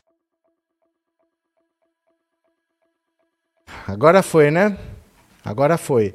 Eu não sei por que, que às vezes vai e aqui não vai. Eu não sei qual é o caso. Eu tô tentando entender o que, que tá dando errado aqui. 450 metros é na mesma rua. Sinal de que nem sabe onde fica. Ele não sabe onde ele mora porque ele não mora lá. Ele é carioca e ele mora em Brasília. Eu não sei de onde que ele inventou São José dos Campos, porque ele nunca morou lá. Acho que a casa dele nem sequer está ocupada. Ele não mora ali, ele não conhece a cidade. E aí ele transferiu o título para uma escola perto da casa dele, mas ele nunca foi, ele não mora ali, ele não frequenta ali. Né? Ninguém sabe o que acontece com ele. Mas eu vou pedir para vocês responderem para mim aqui, ó. Respondam para mim no 14 997790615.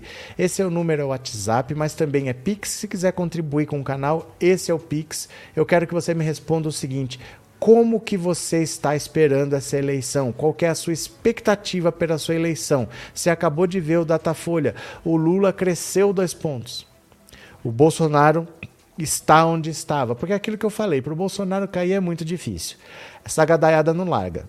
Esperar que o Bolsonaro caia é muito difícil, mas o voto útil deve acontecer semana que vem. Qual é a sua expectativa para a eleição? Você está animado? Você está tenso? Qual é a sua expectativa? Qual que é o seu estado de espírito? Diz para mim aqui ó, no 14997790615, é, mensagem de voz curtinha, 10 a 15 segundos, que eu já vou ouvir sua opinião, tá? Cadê aqui? É, acho que é porque o vice dele era prefeito de São José dos Campos. Eu não sei dizer. Eu não sei dizer de verdade onde que ele foi arrumar São José dos Campos, porque com certeza ele nunca morou ali. Ali com certeza ele nunca morou. Tiago, é Lula de novo com força povo. Pronto. É, respondam aqui, tá? No 1499779 eu já vou ouvir a sua opinião. Enquanto isso, para você passar um pouco de raiva, só para você passar um pouquinho de raiva, olha só aqui, ó. Ciro Gomes falou sobre bolos. Boulos é um patinho manipulado por Lula perto de Meirelles. Olha isso, gente. Não é possível. O candidato à presidência da República, Ciro Gomes, afirmou nesta quinta que entre o ex-presidente do Banco Central, Henrique Meirelles, e Guilherme Boulos, dupla que recentemente apareceu em evento oficial de apoio ao ex-presidente Lula, Boulos é quem está sendo enganado, chamando o candidato do, de, a deputado federal de patinho manipulado. Ciro participou, nesta manhã, de sabatina realizada pelo CB Poder programa realizado em parceria entre o Correio Brasiliense e a TV Brasília. Ele está falando isso porque naquela foto com oito ex-presidenciáveis, como Meirelles já foi candidato à presidência em 2018 e o Boulos também, ele está falando assim: se juntou o cara da PSOL com um banqueiro, um dos dois está sendo enganado e é o Boulos. É, é isso que ele falou. Lula não tem proposta nenhuma, mas aquilo que interessa que é o comprometimento dele. Estava lá o Meirelles, Meirelles e Bolos. O que você acha que os dois que é, o que você acha que quem dos dois está sendo enganado? O Meirelles? Perguntou o candidato na sabatina. É claro que é o Bolos, que é um patinho manipulado com o que, com o, que o Lula faz, como é o encantador de serpente. E o Meirelles é o homem do modelo econômico, é o homem do teto de gastos. Ciro disse ainda que tanto Lula quanto Jair Bolsonaro defendem o mesmo modelo político e econômico, citando que o petista pretende manter a mesma diretoria do Banco Central do atual governo. Isso quer dizer que o juro, o câmbio, o imposto, vai ficar tudo igual. Ele já disse que não vai fazer reforma tributária e quer mudar o Brasil. Ainda em crítica ao ex-presidente, Ciro afirmou que o PT faz retórica de esquerda, mas que em seu governo permitiu a acumulação de 85% de todas as transações transações financeiras em apenas cinco bancos. O candidato afirmou que vai continuar lutando para vencer as eleições. Eu vou lutar. Se eu não conseguir mudar isso, vai ser o maior estelionato eleitoral da história. É a Cidinha Campos está coberta de razão. O Ciro está delirando. O Ciro não tem noção do que ele fala. O Ciro está perdido no próprio personagem dele. Ele não vai para lugar nenhum e continua nessa aí que não dá para acreditar, né? É, Alexandre, o Tarcísio não sabe nem onde fica a casa dele em São José dos Campos. Ele não sabe, não mora ninguém lá. A última vez que foram ver, que reportagem foi lá, não tinha ninguém morando lá. A casa não está nem ocupada. João Paulo, é, e a todos, boa noite. Como o senhor analisa todo esse povo onde esse genocida vai? Que lavagem cerebral. Mas é assim mesmo, João Paulo é assim mesmo, porque o trabalho que ele fez não é um trabalho de convencimento político, não é um trabalho de informação, é um trabalho de fanatismo. É o trabalho, por exemplo, que as Forças Armadas fazem de ensinar a obediência, a hierarquia, tem que obedecer, não pode questionar. É o trabalho que as igrejas fazem, que não pode questionar, que tem que aceitar, que tem que obedecer. Então ele usa dessas armas para fanatizar um povo, é um povo fanático só. É como, por exemplo, é, gente que é fã de um cantor, gente que é fã de um, um ator famoso, é gente que fica assim, do, duas semanas na fila para comprar um ingresso. Você fala, por que, que o cara faz isso? Mas é fanatismo. Né? É puro fanatismo, é uma coisa pessoal que ele desperta numa sociedade que teve uma ditadura militar, que não teve um tribunal de transição, que não puniu os militares, e ele quer trazer aquele apelo é, militar de volta, muita gente não viveu, não sabe o que é, ou muita gente viveu e não entendeu, não tinha conhecimento do que era aquilo. Era uma época que não tinha internet. Era uma época em que o Brasil era muito rural. Muita gente nem sabia o que estava acontecendo realmente, a informação não era como hoje. Então muita gente lembra daquela época como uma fase boa porque era a juventude da pessoa. Era a juventude, ela não se informava, tinha censura. Então muita gente nem sabia direito o que estava acontecendo. Aí ele evoca tudo isso esse jeito falastrão dele. Todo mundo tem um parente assim, que é inconveniente, que fala o que não deve. Ele parece um vô do churrasco, sabe? Então muita gente vai por fanatismo, por admiração, por, pelo discurso de ódio também, pelo discurso preconceituoso, pelo discurso racista, pelo discurso homofóbico, que gay é falta de porrada mesmo. É, fazer o quê? Acontece, esse tipo de coisa não deveria acontecer, mas acontece, né? Cadê? Adriano, Bolsonaro diz que pobres foram acostumados a não aprender profissão. Ele e os filhos aprenderam bem a profissão de rachador. É engraçado uma pessoa que nunca trabalhou falar isso, né? Ninguém nunca trabalhou naquela família. Até o filho mais novo, que é o Jair Renan, está sendo investigado de novo. Nunca trabalhou na vida. Tem 22 anos, ele não é moleque, ele é um homem. Nunca trabalhou na vida. Mas Regina Duarte, meu Deus do céu. Gente, de onde que tá saindo essas criaturas? Regina Duarte, dá uma olhada. Regina Duarte defende Bolsonaro. Rejeitá-lo é ignorância, meu Deus. Vai vendo, Brasil, vai vendo. Regina Duarte, de 75 anos, ex-secretária de Cultura do governo Jair Bolsonaro, declarou que a rejeição do candidato à reeleição é fruto da completa ignorância dos brasileiros. É. Ignorante é ela que largou um contrato vitalício com a Rede Globo para trabalhar dois meses para o Bolsonaro, né? Em certa medida, boa parte da repulsa e da rejeição ao presidente Bolsonaro se devem também a uma completa ignorância. Ignorância que é fruto de uma propaganda massiva, diária e sem tréguas que vem massacrando os brasileiros há mais de três anos e meio contra o seu presidente eleito democraticamente. Isso acaba por convencer uma boa parte do eleitorado de que nada no governo Bolsonaro é positivo. É, é isso mesmo nada é positivo. Na legenda, Regina Duarte compartilhou um texto que cita autores assassinados por pessoas que nunca leram seus livros, dando a entender que Jair Bolsonaro é uma vítima do público sem informação. O vídeo da artista foi publicado horas após famosos como Nando Reis e Aline Moraes gravarem o Vira-Voto, clipe em de apoio ao candidato Lula. Olha, olha que coisa triste. Eu não vou nem pôr porque é longo. É um vídeo de quase três minutos, viu? Ó. Ela tem um texto ridículo aqui. Bom, Regina Duarte foi secretária da Cultura de Bolsonaro entre março e maio de 2020. Na época, ela rompeu um contrato fixo e milionário com a Globo para entrar para a política. A decisão foi criticada por diversos integrantes da classe artística. Nomeada após a queda de Roberto Alvim, que havia feito diversas referências ao nazismo em seu discurso, a atriz deixou o cargo no governo após sofrer um processo de fritura dentro do órgão. Em poucas semanas, suas nomeações foram foram consideradas inadequadas e ela passou a ser criticada pelo presidente pelos períodos em que passou longe de Brasília. A aliança Regina e Bolsonaro terminou meses depois com a atriz retirada do cargo. À época, o presidente fez um vídeo prometendo a direção da Cinemateca para Duarte, porém o mesmo nunca ocorreu. Apesar da quebra da promessa, a relação de Regina Duarte e Bolsonaro não começou em 2020 conhecida por duras críticas ao PT, em 2002, quando o partido assumiu o poder pela primeira vez, a atriz já tinha relações com Bolsonaro e sua família.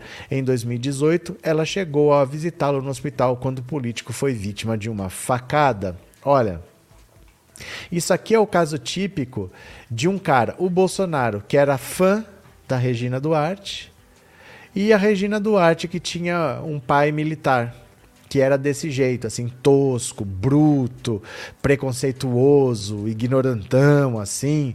Então é uma coisa de identificação. Ela vê no Bolsonaro um pai e ele vê a, a pessoa que ele gostou por tanto tempo, que ele só via na televisão.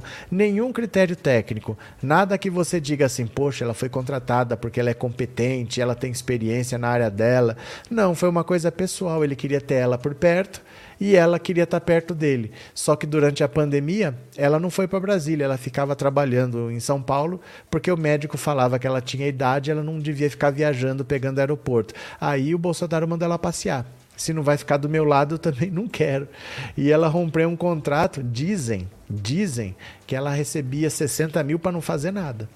Para não fazer nada, ela recebia 60 mil e se trabalhasse, passava para 180 mil, quase 200. Rompeu esse contrato para ganhar 15 mil no, na Secretaria de Cultura e ficou dois meses só e saiu. Né? Inês, Ciro está numa fase difícil, delírios tremem. Inês, o Ciro está demais. Cadê? Deixa eu ver se alguém, se eu perdi o superchat de alguém. Acho que perdi este aqui do Marcos Manuel. Obrigado, Marcos. Obrigado pelo super sticker.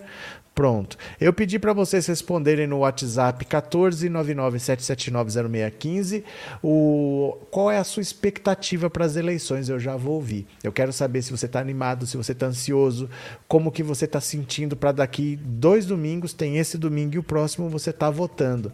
Manda uma mensagem de voz curtinha, 10 a 15 segundos para dar para ouvir bastante gente, viu? É, Teodora, não consigo acompanhar as lives ao vivo, mas assisto todas e deixo o like. Muito obrigado, Teodora, de coração. Valeu mesmo, muito obrigado, viu? É, Trindade, Lima Duarte falou tudo da Regina Duarte. O Lima Duarte falou isso aqui, ó. Cadê o Lima Duarte, ó? Cadê? Deixa eu pegar aqui, ó. Hum, cadê? Aqui. Presta atenção, presta atenção. Olha o que, que o Lima Duarte falou para Regina Duarte, ó. Pode acabar assim, Regina. Capricha, capricha, para não acabar assim. Capricha, capricha, para não acabar assim. Capricha, capricha, para não acabar assim. Não pode acabar assim, Regina. Capricha, capricha, para não acabar assim. Capricha, capricha, para não acabar assim. Capricha, capricha, para não acabar assim.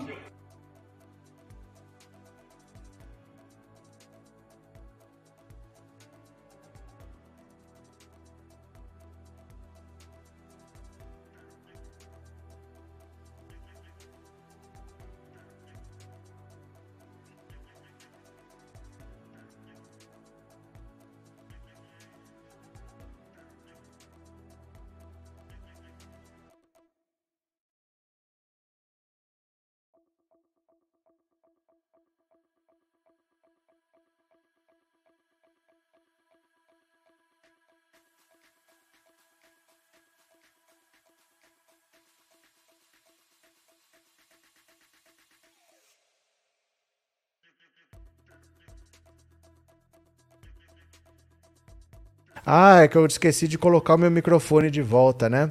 Eu tenho que. Eu vou te explicar para vocês aqui, ó. Eu vou colocar aqui de novo esse vídeo sem cortar o meu microfone para vocês entenderem, ó. Ó. Pode acabar assim, Regina. Capricha, capricha, para não acabar assim. Capricha, capricha, para não acabar assim. Capricha, capricha, para não acabar assim. Fica du duplicado, não fica? Eu não sei porquê, mas eu tenho que cortar o meu microfone para o som não ficar duplicado. Então, às vezes, se eu vacilar, eu esqueço de voltar o meu microfone. Obrigado para quem avisou, agora eu entendi o que estava acontecendo. Então, ainda tem gente achando que o bolsonarismo acaba em 2 de outubro.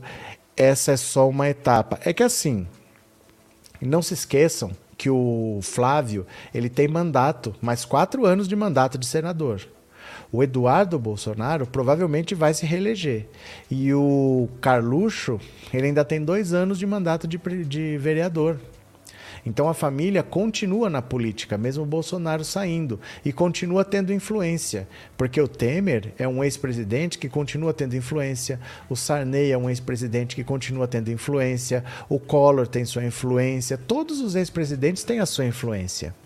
Então não é uma coisa assim, olha, nos livramos do Bolsonaro, nos livramos do bolsonarismo, nem do Bolsonaro e nem do bolsonarismo. O Bolsonaro ainda continua por uns 20 anos enchendo o saco. Ah, ele vai ser preso. Ninguém sabe, nós vamos ter que esperar. Né? Nós não sabemos se é semana que vem, se é daqui dois anos, nós não sabemos. Então vamos esperar para ver. Mas ele vai continuar enchendo o saco, os filhos estão na política, vão continuar tendo influência, vão continuar tendo a sua relevância. Infelizmente o cenário é esse, né? Cadê que é mais? Mas tem que começar, né? Que vai ser pesado para Lula. Vai, vai, vai ser difícil. Vai ser difícil, sim. Não vai ser fácil, não. não. Não achem que vai ser fácil.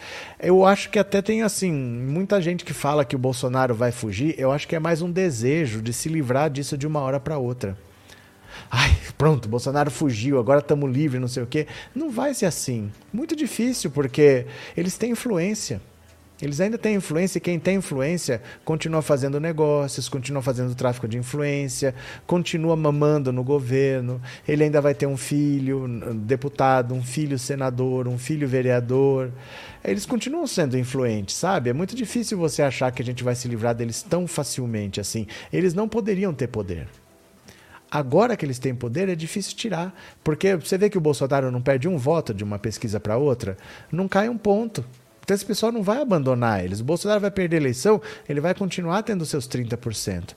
Se ele tiver preso, ele pode indicar o Flávio daqui quatro anos para ser candidato a presidente e com 30% ele vai para o segundo turno. Não é desprezível, sabe? Não é desprezível assim, não. Cadê? É, Márcia, teremos muita água para rolar debaixo da ponte, a não ser que resolvam acelerar os processos como fizeram com o Lula. Mas não é essa a questão. Não é essa a questão. A questão não é se vão acelerar os processos. Ele pode ser preso. Eduardo Cunha foi preso, saiu e está aí candidato. Ele ficou cinco anos preso, não é pouca coisa. Mas voltou. Ele pode até não ser candidato, ele pode até não ter cargo, mas nos bastidores ele dá as cartas. Não é uma questão tão simples assim. O, o Roberto Jefferson, foi preso, saiu, está em prisão domiciliar, tudo, ainda tem a sua influência. Então não é assim que, ah, não, só se acelerar. Tá, ele pode ser preso. Pode ficar dois, três, quatro, cinco anos presos e sair e voltar para a política. Ah, ele fica inelegível. Ele passa os votos para um filho. Não vão ser todos presos ao mesmo tempo assim. Gente, tem muita coisa de bastidores para acontecer. Não é tão simples, viu? Não é tão simples. Cadê? Vamos ler mais uma aqui, ó. Deixa eu pegar aqui mais uma. Adriles Jorge. Olha a mamata que nunca acaba. A mamata nunca acaba. Dá uma olhada aqui, ó. Adriles usa 1,67 milhão do fundão para contratar empresa que produz os programas de colegas da Jovem Pan. Olha que coisa! Que coisa, olha o dinheiro indo para os amigos. O comentarista Adriles Jorge, candidato a deputado federal em São Paulo pelo PTB, usou 1,67 milhão do fundão eleitoral para contratar a empresa Brasil Media House, é, responsável por produzir o programa online 4x4. A atração transmitida no YouTube é apresentada por antigos colegas de Adriles que trabalham na emissora Jovem Pan. Adrilles postou nas redes sociais que a produtora foi contratada para fazer a gestão financeira da campanha. O programa 4x4 é comandado pelos apresentadores bolsonaristas Ana Paula Henkel, Augusto Nunes, Luiz Ernesto Lacombe e Rodrigo Constantino. Meu Deus do céu! Que visão do inferno esse programa! Além da atração online, o Brasil Media House informa em seu site que administra a marca pessoal de Lacombe. Segundo declaração à Justiça Eleitoral, as receitas da campanha de Adrilles estão orçadas em 1,2 milhão até aqui. O dinheiro provém, de acordo com o sistema do TSE, do fundo eleitoral que foi transferido pelo PTB para a candidatura. A campanha de Adrilles contratou 2,2 milhões em despesas, segundo o TSE, mas pagou 1,08 até o momento. O acerto com a produtora foi noticiado pelo blog do Paulinho. No Twitter, Adrilles disse que a gestão financeira da campanha é feita pela empresa de publicidade. Simples assim com todas as contas transparentes no TSE. O Brasil Media House é administrado pelo publicitário bolsonarista João Paulo Gomes Vieira. Então, olha só, isso aqui, ó, é uma coisa que é importante que vocês entendam. Olha só. Às vezes você pode pensar assim: puxa, eu tenho muita vontade de entrar na política. Ou então, às vezes, tem gente que fala: ah, por que, que você não entra para a política? Se fosse assim, olha, eu vou entrar, vou tentar fazer o que eu puder, vou contribuir. Normalmente não é assim. O PTB não tem a menor chance de eleger ninguém, porque ele tinha 11 deputados, já era um partido pequeno, saiu todo mundo porque o Roberto Jefferson preso, aquela Graziella Nienov, que era a pupila do Roberto Jefferson, foi expulsa depois, perdeu o cargo, fizeram uma zona, o Xandão indo para cima do PTB do Roberto Jefferson. Os candidatos que tinham voto pularam fora. Então esse partido ele sabe que dificilmente ele vai eleger alguém. Por isso que o Roberto Jefferson queria ser candidato a presidente, para puxar voto, para superar a cláusula de barreira e continuar tendo acesso ao fundo eleitoral. Mas vamos dizer que eu não consiga mais. Se eu não conseguir mais, se eu não conseguir superar a cláusula de barreira, o que, que eu preciso? Gastar o que eu puder. Se eu tiver direito a X, eu gasto o que eu puder. Eu posso, por exemplo, eu tenho um milhão para gastar. Você tem uma gráfica. Vou contratar sua gráfica. Entendeu? Faz aí 10 santinhos. Faz uma micharia. 10 santinhos aí. Eu te pago 300 mil reais e depois você me dá 190 e fica com 10 para você para produzir 10 santinhos, está ótimo. Consigo reembolsar esse dinheiro de volta. É legal? Obviamente não. Não é. Mas muitas candidaturas são assim. Você bota o cara lá só para gastar. O cara que nunca disputou eleição, que nunca fez um comício, que nunca falou com ninguém, de repente tem 2, 3 milhões para gastar. Por que será? Algum motivo tem. Muita gente está entrando, não é nem para ganhar voto não é nem pra, porque quer boquinha. Não é nem porque quer ter acesso ó, a você deputado, você acerta, ter acesso ao orçamento. Não. Eu quero ser candidato só para gastar. Porque eu conheço o presidente, o presidente vai passar para mim. Porque chega um cara assim, ó, que não é ligado, por exemplo, a um presidente desse, que vai te mandar dinheiro, você não recebe nada. Você dificilmente consegue se candidatar, você pode se inscrever no partido. Dificilmente você consegue, porque as vagas que o partido vai colocar em disputa já tem dono. E desses, quem vai receber dinheiro? Um, dois ou três só. Que o presidente vai colocar dinheiro porque tem alguma coisa ali. O resto não recebe nada. Não recebe nada assim. Se você não tiver um público seu, já 20, 30 mil votos, você não vai se eleger nunca. É bem complicado você entrar na política porque a estrutura partidária ela é bastante rígida e ela pode ser direcionada, né? Ivone Castro, obrigado pelo super sticker e obrigado por ser membro, viu? Muito obrigado. É, Drica, a economia é o Lula, eu Lula enterraram de vez o Bozo. O núcleo duro segue firme, teremos o bolsonarismo por muito tempo. É porque assim, um governo, ele é avaliado pelo que ele fez. Em 2018, o Bolsonaro não era nada, ele era um deputado desconhecido. Bastava jogar fake news. Se não colou, joga outra. Se não colou, joga outra. E vamos ver o que acontece. Mas hoje o governo dele está sendo avaliado e as pessoas não querem mais quatro anos disso. A vida piorou. Em qualquer área, a vida piorou. Então ele não tem um bom governo para apresentar e ele tem radicais que assustam. As pessoas não querem essa violência para sempre, não querem essa gente louca sendo acobertada pelo Bolsonaro. Então é muito difícil, a rejeição a ele é muito alta, as pessoas não querem mais isso. Né? As pessoas não cansaram do bolsonarismo. Cadê? É, o engraçado são os deputados do Novo e do MBL falando que não usam fundão porque é dinheiro do povo, mas quem paga o salário deles é o povo. É, mas é porque assim, eles não usam o fundo eleitoral, mas ele tem empresários que contribuem. E aí depois você está comprometido com esses empresários, né? Porque, por exemplo, eu sou o dono da, sei lá do que, eu sou dono, vou falar de uma empresa aí brasileira, eu sou dono da Brastemp, vamos dizer, vou falar com qualquer empresa. Se eu dou um milhão para você, eu não estou dando um milhão porque você é bonito, não estou dando um milhão porque seu olho é azul, eu estou dando um milhão porque eu tenho algum interesse. Então eles falam assim: eu não uso fundo eleitoral. Tá, mas você pega dinheiro de um empresário e se compromete de alguma maneira com esse empresário. Né? Porque o cara não joga dinheiro pela janela. Por que para eles? Por que exatamente para eles? É porque alguma contrapartida tem. É complicado, né? Cadê? Incrível a entrevista do Lula no SBT. O Ratinho conversou com o Lula como conversa com um velho amigo, pelo menos foi amistoso. É que o Ratinho só quer audiência. O ratinho só quer audiência. Sabe o que, que a gente ainda precisa entender? Televisão perdeu relevância há muito tempo. Televisão perdeu relevância. Eles levam o presidente lá, não é porque ele vai brigar com ninguém, não. Ele quer audiência. Ele leva Simone Tebet, ele quer audiência lá. Ele não quer, ele não vai usar o programa dele para eleger o Bolsonaro e ele se ferrar dentro do SBT. Você entendeu? Ali ele quer fazer o programa dele ter audiência para fazer, para ajudar o Bolsonaro é em outros momentos, não na entrevista com Lula. Ele tem o ano inteiro para passar pano para o Bolsonaro, mas na hora da entrevista com Lula, ele quer audiência, ele não quer fazer política, ele não é um adversário político.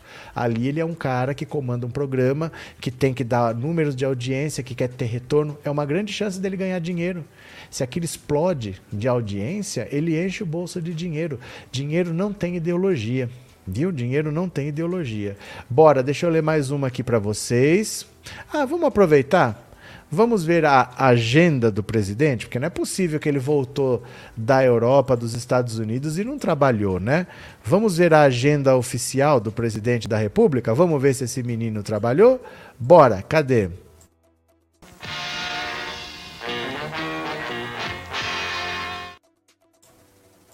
Bora, vamos ver se esse menino trabalhou. Vamos ver. A agenda oficial do presidente da República, cá está. Hoje é dia 22 de setembro, quinta-feira. Aqui está. Painel de encerramento do seminário Manaus, das 3h10 às 4 Só trabalhou 50 minutos hoje. Hoje ele trabalhou 50 minutos, ontem, ontem ele não trabalhou nada, porque ele chegou de madrugada, chegou duas da manhã dos Estados Unidos, dormiu no avião, dormiu quando chegou, mas não podia trabalhar hoje. Aí hoje, ele, ou não pôde trabalhar ontem, né? Ontem. Deixa eu ver aqui a agenda de ontem, ó. Ah, incluir isso aqui depois? Ah, incluir isso aqui depois, mas também das duas até as quatro só. Meia hora com Célio Faria, ministro-chefe de Estado da Secretaria de Governo, mais meia hora com o jurídico, Renato de Lima França, mais meia hora assinatura da PL, não sei o quê, para assinar essa PL, levou meia hora. E depois o ministro da Educação, meia hora, trabalhou duas horinhas também.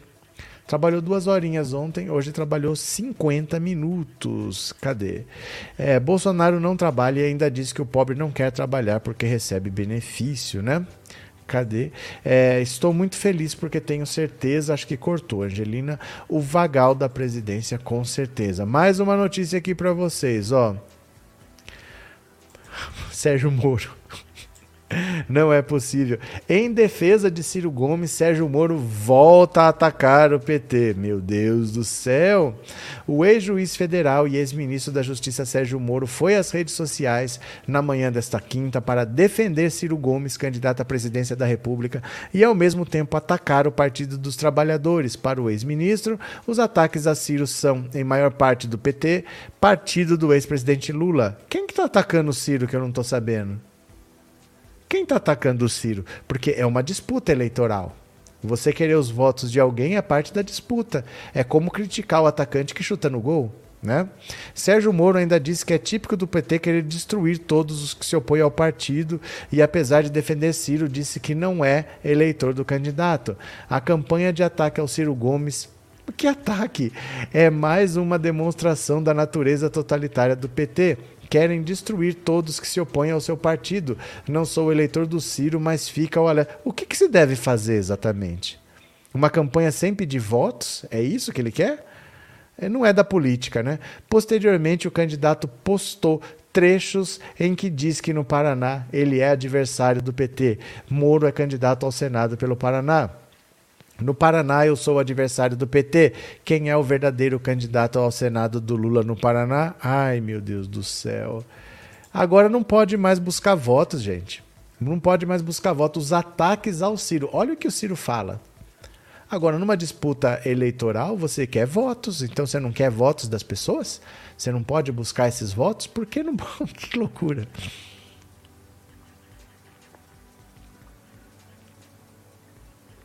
Que loucura!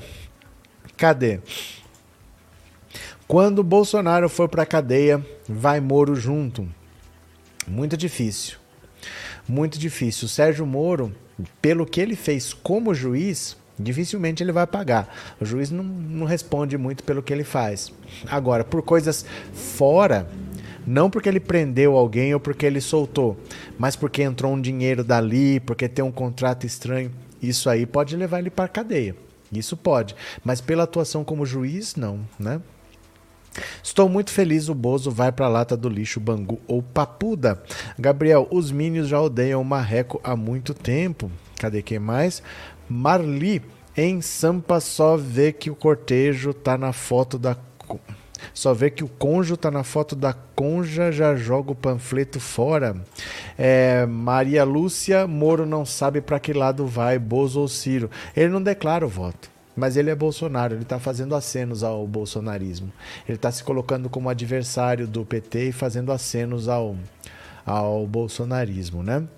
É, eu vou fazer o seguinte: Deixa eu ver o que, que vocês falaram sobre as expectativas de vocês para o 7 de setembro. Mandem mensagens de voz aqui para o 14997790615 que eu vou ouvir agora a sua opinião. Vamos ver? Cadê aqui ó, o vídeo? Bora, WhatsApp, WhatsApp.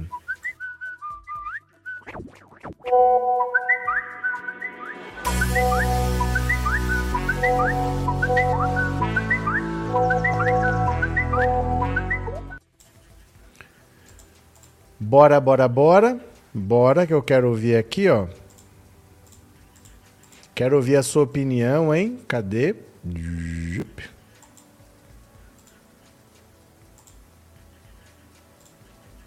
Pronto, cadê?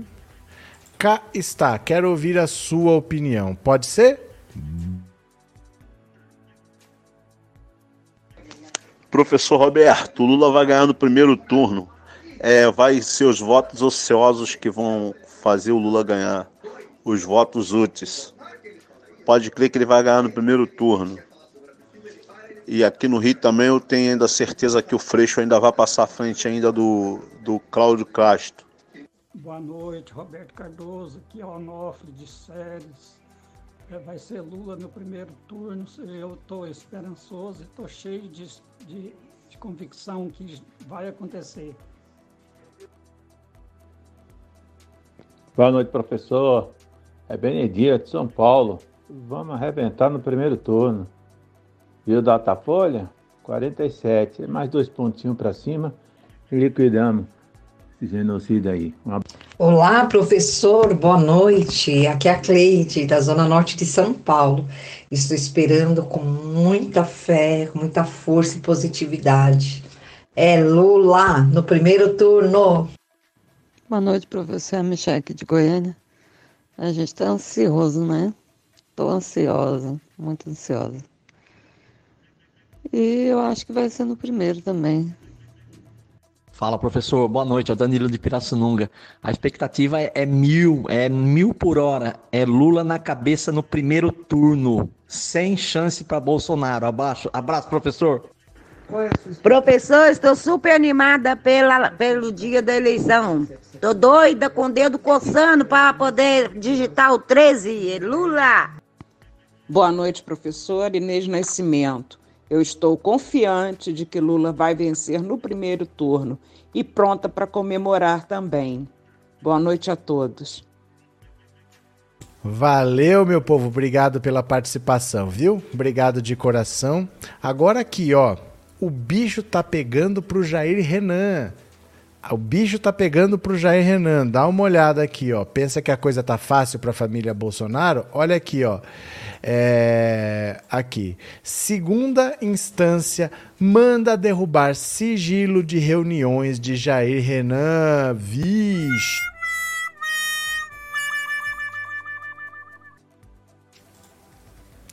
Em nova derrota, agora em segunda instância, a Justiça do Distrito Federal mandou a Secretaria de Esportes e Lazer do Distrito Federal derrubar o sigilo imposto às reuniões mantidas pela pasta com Jair Renan Bolsonaro, o filho 04 do presidente Jair Bolsonaro. A ação busca mudar uma decisão da secretaria que se negou a prestar qualquer informação sobre o conteúdo das reuniões que manteve com Jair Renan e seu em suas dependências desde 2019. A pasta também impôs sigilo sobre os registros de entrada e saída do filho do presidente no prédio da secretaria e os nomes de quem participou aos encontros com ele. Deixa eu diminuir aqui um pouquinho por causa do banner, ó. Por que quebrar o sigilo? A ação movida pelo servidor Marivaldo de Castro Pereira defende que as informações sejam divulgadas ao público porque Jair Renan poderia estar atuando para favorecer interesses particulares de sua empresa, a Bolsonaro Júnior Eventos e Mídia, que chegou a ser investigada pela Polícia Federal. A sede da empresa no estádio Mané Garrincha teria sido obtida junto à Secretaria de Esportes a preço camarada, segundo o juiz Daniel Eduardo Branco Carnacchioni. O processo movido pelo escritório Hernandes Lerner e Miranda também quer saber se Jair Renan foi aos encontros acompanhados do assessor especial da presidência, Joel Novaes da Fonseca, que passou a acompanhar o filho do presidente em suas agendas como a que ele manteve com o ex-ministro de Desenvolvimento Regional, Rogério Marinho.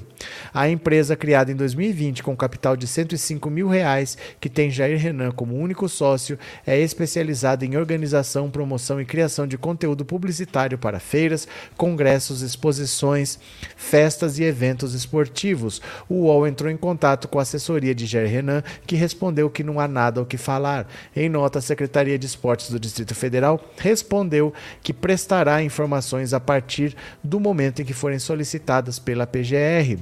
Em agosto do ano passado, o servidor Marivaldo recorreu à Justiça do DF contra o sigilo imposto pela Secretaria ao utilizar um parecer do Ministério Público recomendando a liberação das informações postas em sigilo.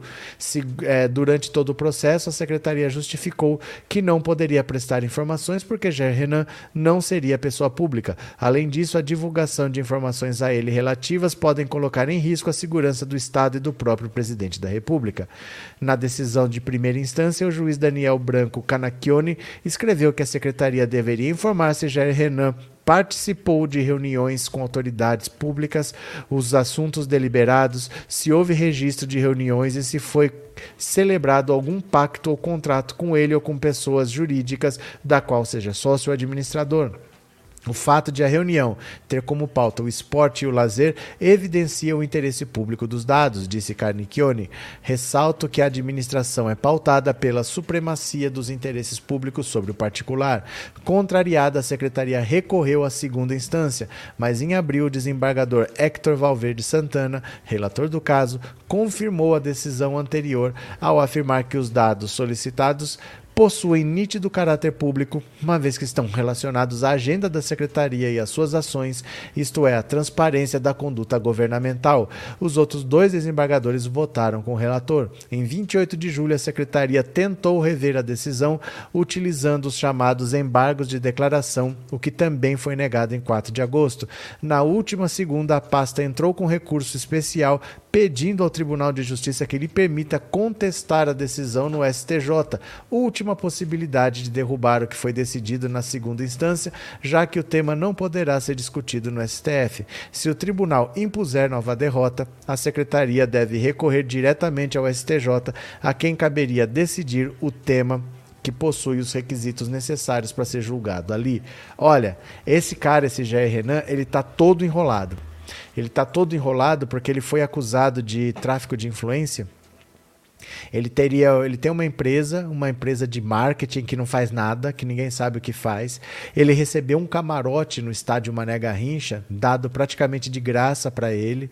Esse camarote foi decorado, foi reformado por uma empresa que parece que não cobrou nada e em contrapartida, ele levou essa empresa para conversar com o pai para discutir o que não se sabe, mas tem mensagens de WhatsApp que já foram divulgadas da dona da empresa agradecendo a ele por ter feito a ponte com o pai dele. Negócios. Então ele está sendo acusado de tráfico de influência e a Secretaria de Esportes não quer revelar o que ele faz porque ele tem contatos, ele vai lá, ele faz acordos, mas a secretaria, que é um órgão público, que é um órgão do governo, diz que não pode divulgar os dados do que ele faz porque ele não é uma figura pública. Mas a secretaria não, a secretaria não pode impor sigilo ao que ela faz. Então o que ela faz precisa ser público. E aí tem coisa para a secretaria estar tão empenhada em não divulgar o que ela própria faz, sendo que ela é uma secretaria pública, ela é do governo do Distrito Federal, alguma coisa tem. E esse rapaz que nunca trabalhou mora numa casa de 3 milhões de reais. Alguma coisa tem, né? É, Gabriel, eu só sinto pena da Laurinha que vai ficar sozinha no mundo. Um monte de gente fica, né? Como o Bolsonaro disse, eu não sou coveiro, eu não sou babá. É, Rogério, é, boa noite. Depois da entrevista do Ratinho e o presidente Lula vai subir mais cinco pontos. Tá bom. Sandra, é, obrigado pelo super sticker e obrigado por ser membro. Valeu, obrigado de coração também. É, o curioso é que ele não tem nenhum cargo no governo, é o lobista do ano. Não, ele não tem cargo no governo, ele nunca trabalhou ele, ele, nunca trabalhou de nada, nunca trabalhou de nada. Aí ele tem uma empresa que ganhou um camarote no estádio Mané Garrincha e que está fechando contratos, ninguém sabe com quem, porque a secretaria não informa se fechou contrato ou não, não informa o, o que foi discutido, o que, que ele fez. Ele, ele foi acusado de receber um carro elétrico de presente. Ele disse que quem deu, deu porque quis, ele não deu nada de contrapartida, ele não explica o que, que ele fez. Não explica nada. Ele não explica nada. Ele tem alguma coisa com essa secretaria que a própria secretaria não quer dizer o que é e a justiça está derrubando o sigilo e alguma coisa vai aparecer. Eu acho é pouco, viu? Cadê? É, Isabel, sempre fala que não tem o que falar. Claro que não tem mesmo. Aí não pode falar. Não pode falar, não pode falar, né? Vai falar o quê? Ah, eu, eu roubei mesmo. Cadê aqui, ó? Opa, cadê? Ciro Gomes. Ô, oh, gente, o Ciro Gomes está demais. Com elogios a Enéas e ataques a Jorge Soros, Ciro emprega fórmulas da extrema direita. Olha só. Em sua tentativa de enfatizar o nacionalismo em sua campanha, o candidato Ciro Gomes tem adotado de forma mais direta figuras e ideais recorrentes da extrema-direita, tanto brasileira quanto internacional. Nas últimas 48 horas, o candidato elogiou o ex-deputado federal Enéas Carneiro, falecido em 2007 e ícone dos ultraconservadores contemporâneos brasileiros, e fez insinuações relacionadas ao bilionário e filantropo George Soros, similares a teorias conspiratórias da extrema-direita global e organizações judaicas associam ao antissemitismo. A declaração sobre Soros foi concedida durante a sabatina do jornal Estadão, em parceria com a Fundação Armando Álvares Penteado, na manhã de quarta-feira. Ciro afirmou que o filantropo húngaro-americano financia o PSOL para este promover uma agenda com pautas identitárias no Brasil. Olha o que o Ciro falou. Ciro afirmou que o filantropo húngaro-americano, um bilionário, um investidor George Soros, financia o PSOL para este promover uma agenda com pautas identitárias no Brasil. Quem está financiando essas agendas no Brasil é a Open Society do George Soros. O PSOL é financiado pelo George Soros, disse Ciro. Faz esse discursinho e vai se aliar ao Meirelles. As acusações e supostas conspirações financiadas por Soros são consideradas por associações judaicas uma forma de antissemitismo por evocarem conspirações comuns antes da Segunda Guerra Mundial, quando as elites judias usavam suas fortunas para corromper tradições nacionais. A acusação despertou o repúdio do Instituto Brasil-Israel, uma ONG judaica, que disse em nota que Ciro mergulha nas águas profundas do conspiracionismo, acusando o pessoal de ser financiado por George Soros sem trazer nenhuma prova. Incapaz de reconhecer a própria responsabilidade em seu fracasso eleitoral, aciona teses típicas do antissemitismo clássico e da extrema-direita, um discurso frequentemente usado por Olavo de Carvalho, por exemplo, como se um famoso empresário judeu estivesse por trás daquilo que acontece no mundo. Na noite de quarta-feira, o presidente do PSOL, Juliano Medeiros, disse que o partido irá processar Ciro por suposta prática de calúnia. Ciro perdeu totalmente o controle. Disse hoje no Estadão que o PSOL é financiado por George Soros. Engraçado, enquanto ele queria o nosso apoio em São Paulo, vivia elogiando o PSOL. Agora que estamos com Lula, reproduz essas teorias da conspiração. Vai ter que responder por essa calúnia. Ele também afirmou que nossas fontes de financiamento regulares são duas duas: o fundo partidário garantido por lei e a contribuição de filiados e parlamentares.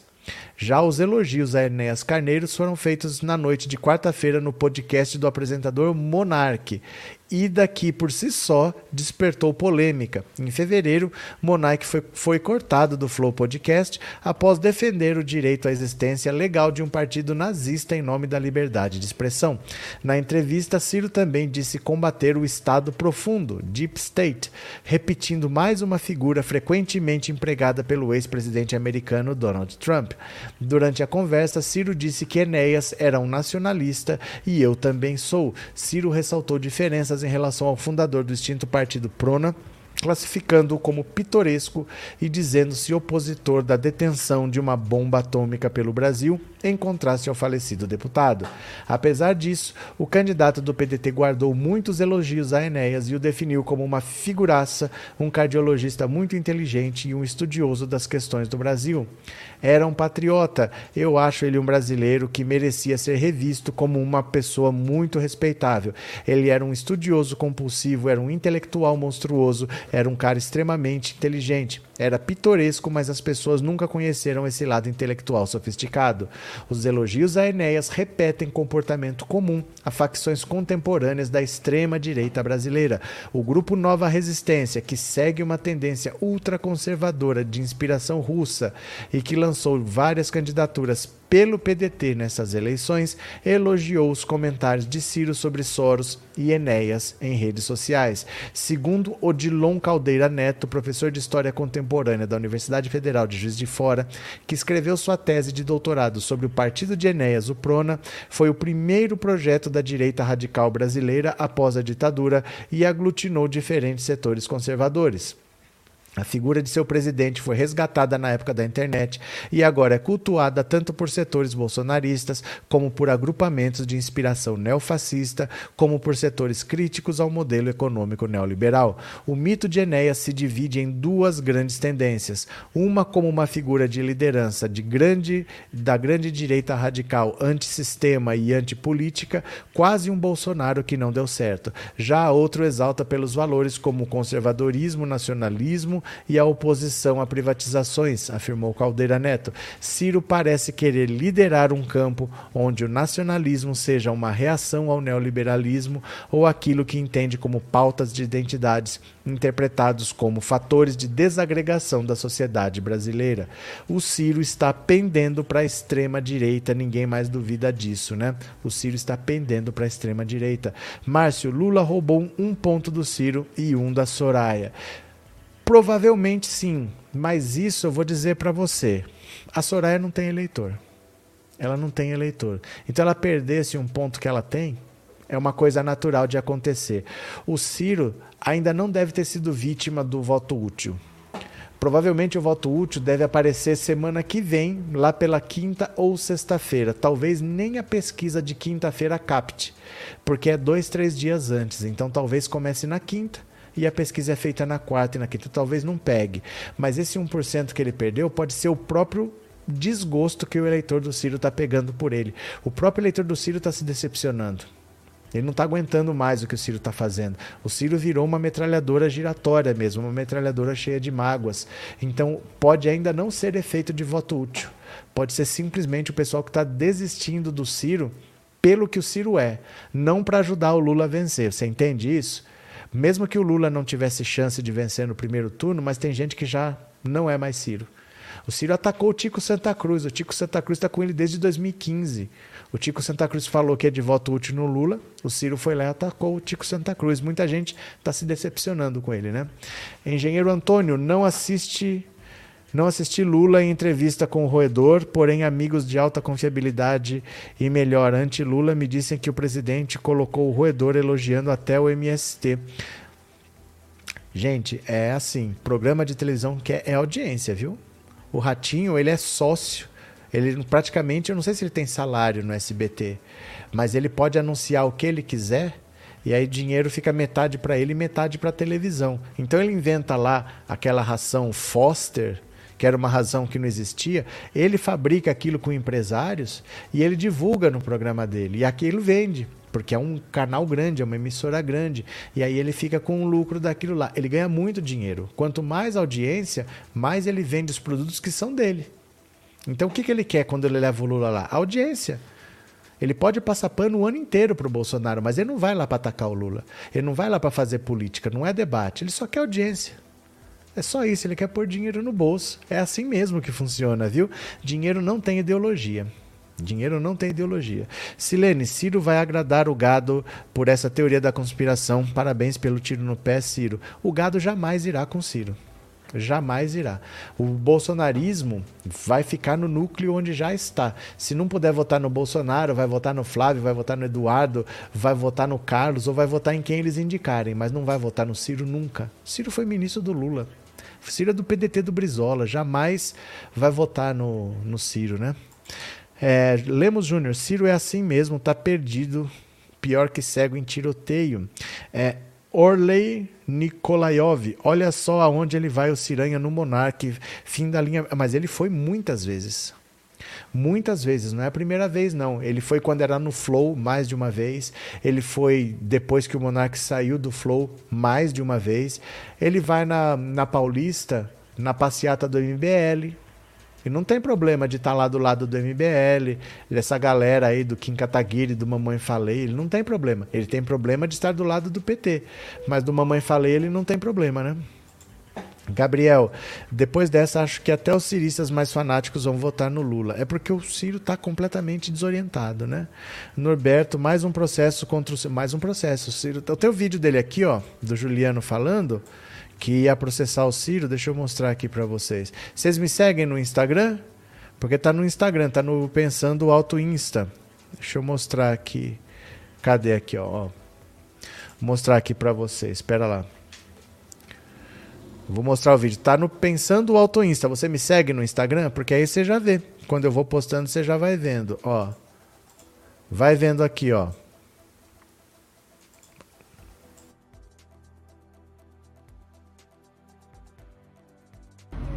Eu fui surpreendido agora há pouco com uma matéria que fala a respeito de uma declaração que o Ciro Gomes deu hoje cedo na sabatina do Estadão, afirmando que o pessoal é financiado pelo George Soros. Para quem não sabe, o George Soros é um grande capitalista que mantém uma série de ONGs. A mais conhecida delas é a Open Society. O Ciro Gomes mente e é leviano. O pessoal tem apenas duas fontes de financiamento: o fundo partidário, que a gente recebe por lei, e a contribuição dos seus militantes, dos seus parlamentares, dos seus filiados. Portanto, o Ciro Gomes vai ter que provar que o pessoal tem alguma relação de financiamento com a Open Society ou qualquer outra ONG do George Soros, ou vai ter que responder na justiça por essa calúnia. Que tal? Que tal, né? O Ciro tá completamente doido, gente. Deixa eu pegar aqui, ó. Eu vou ver agora se vocês colaboraram com o Pix. Deixa eu ver aqui mensagens do Pix.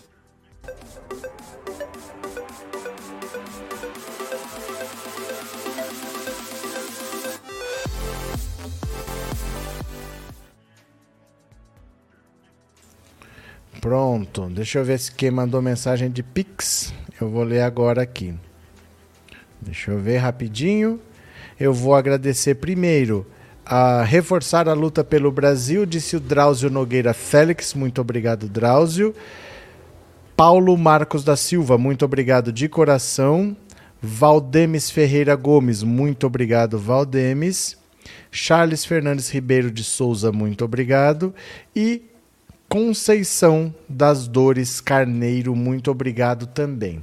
Agora vocês me seguem para fazer o resumo do dia? Vou passar por essas mesmas notícias, mas em 10 minutos, bem resumidinho, incluindo a pesquisa Datafolha, tá?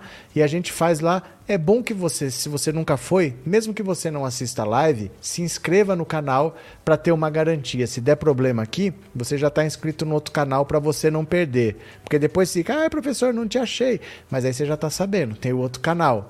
Então você não precisa fazer nada, você fica aqui, porque a live acaba e você é direcionado para o resumo do dia. Tá? Você fica aí? Posso contar com você? Então vamos para lá, é rapidinho. Só fique aí, não faça nada, viu? A live começa na sequência. Beijo, tô indo para lá. Fui.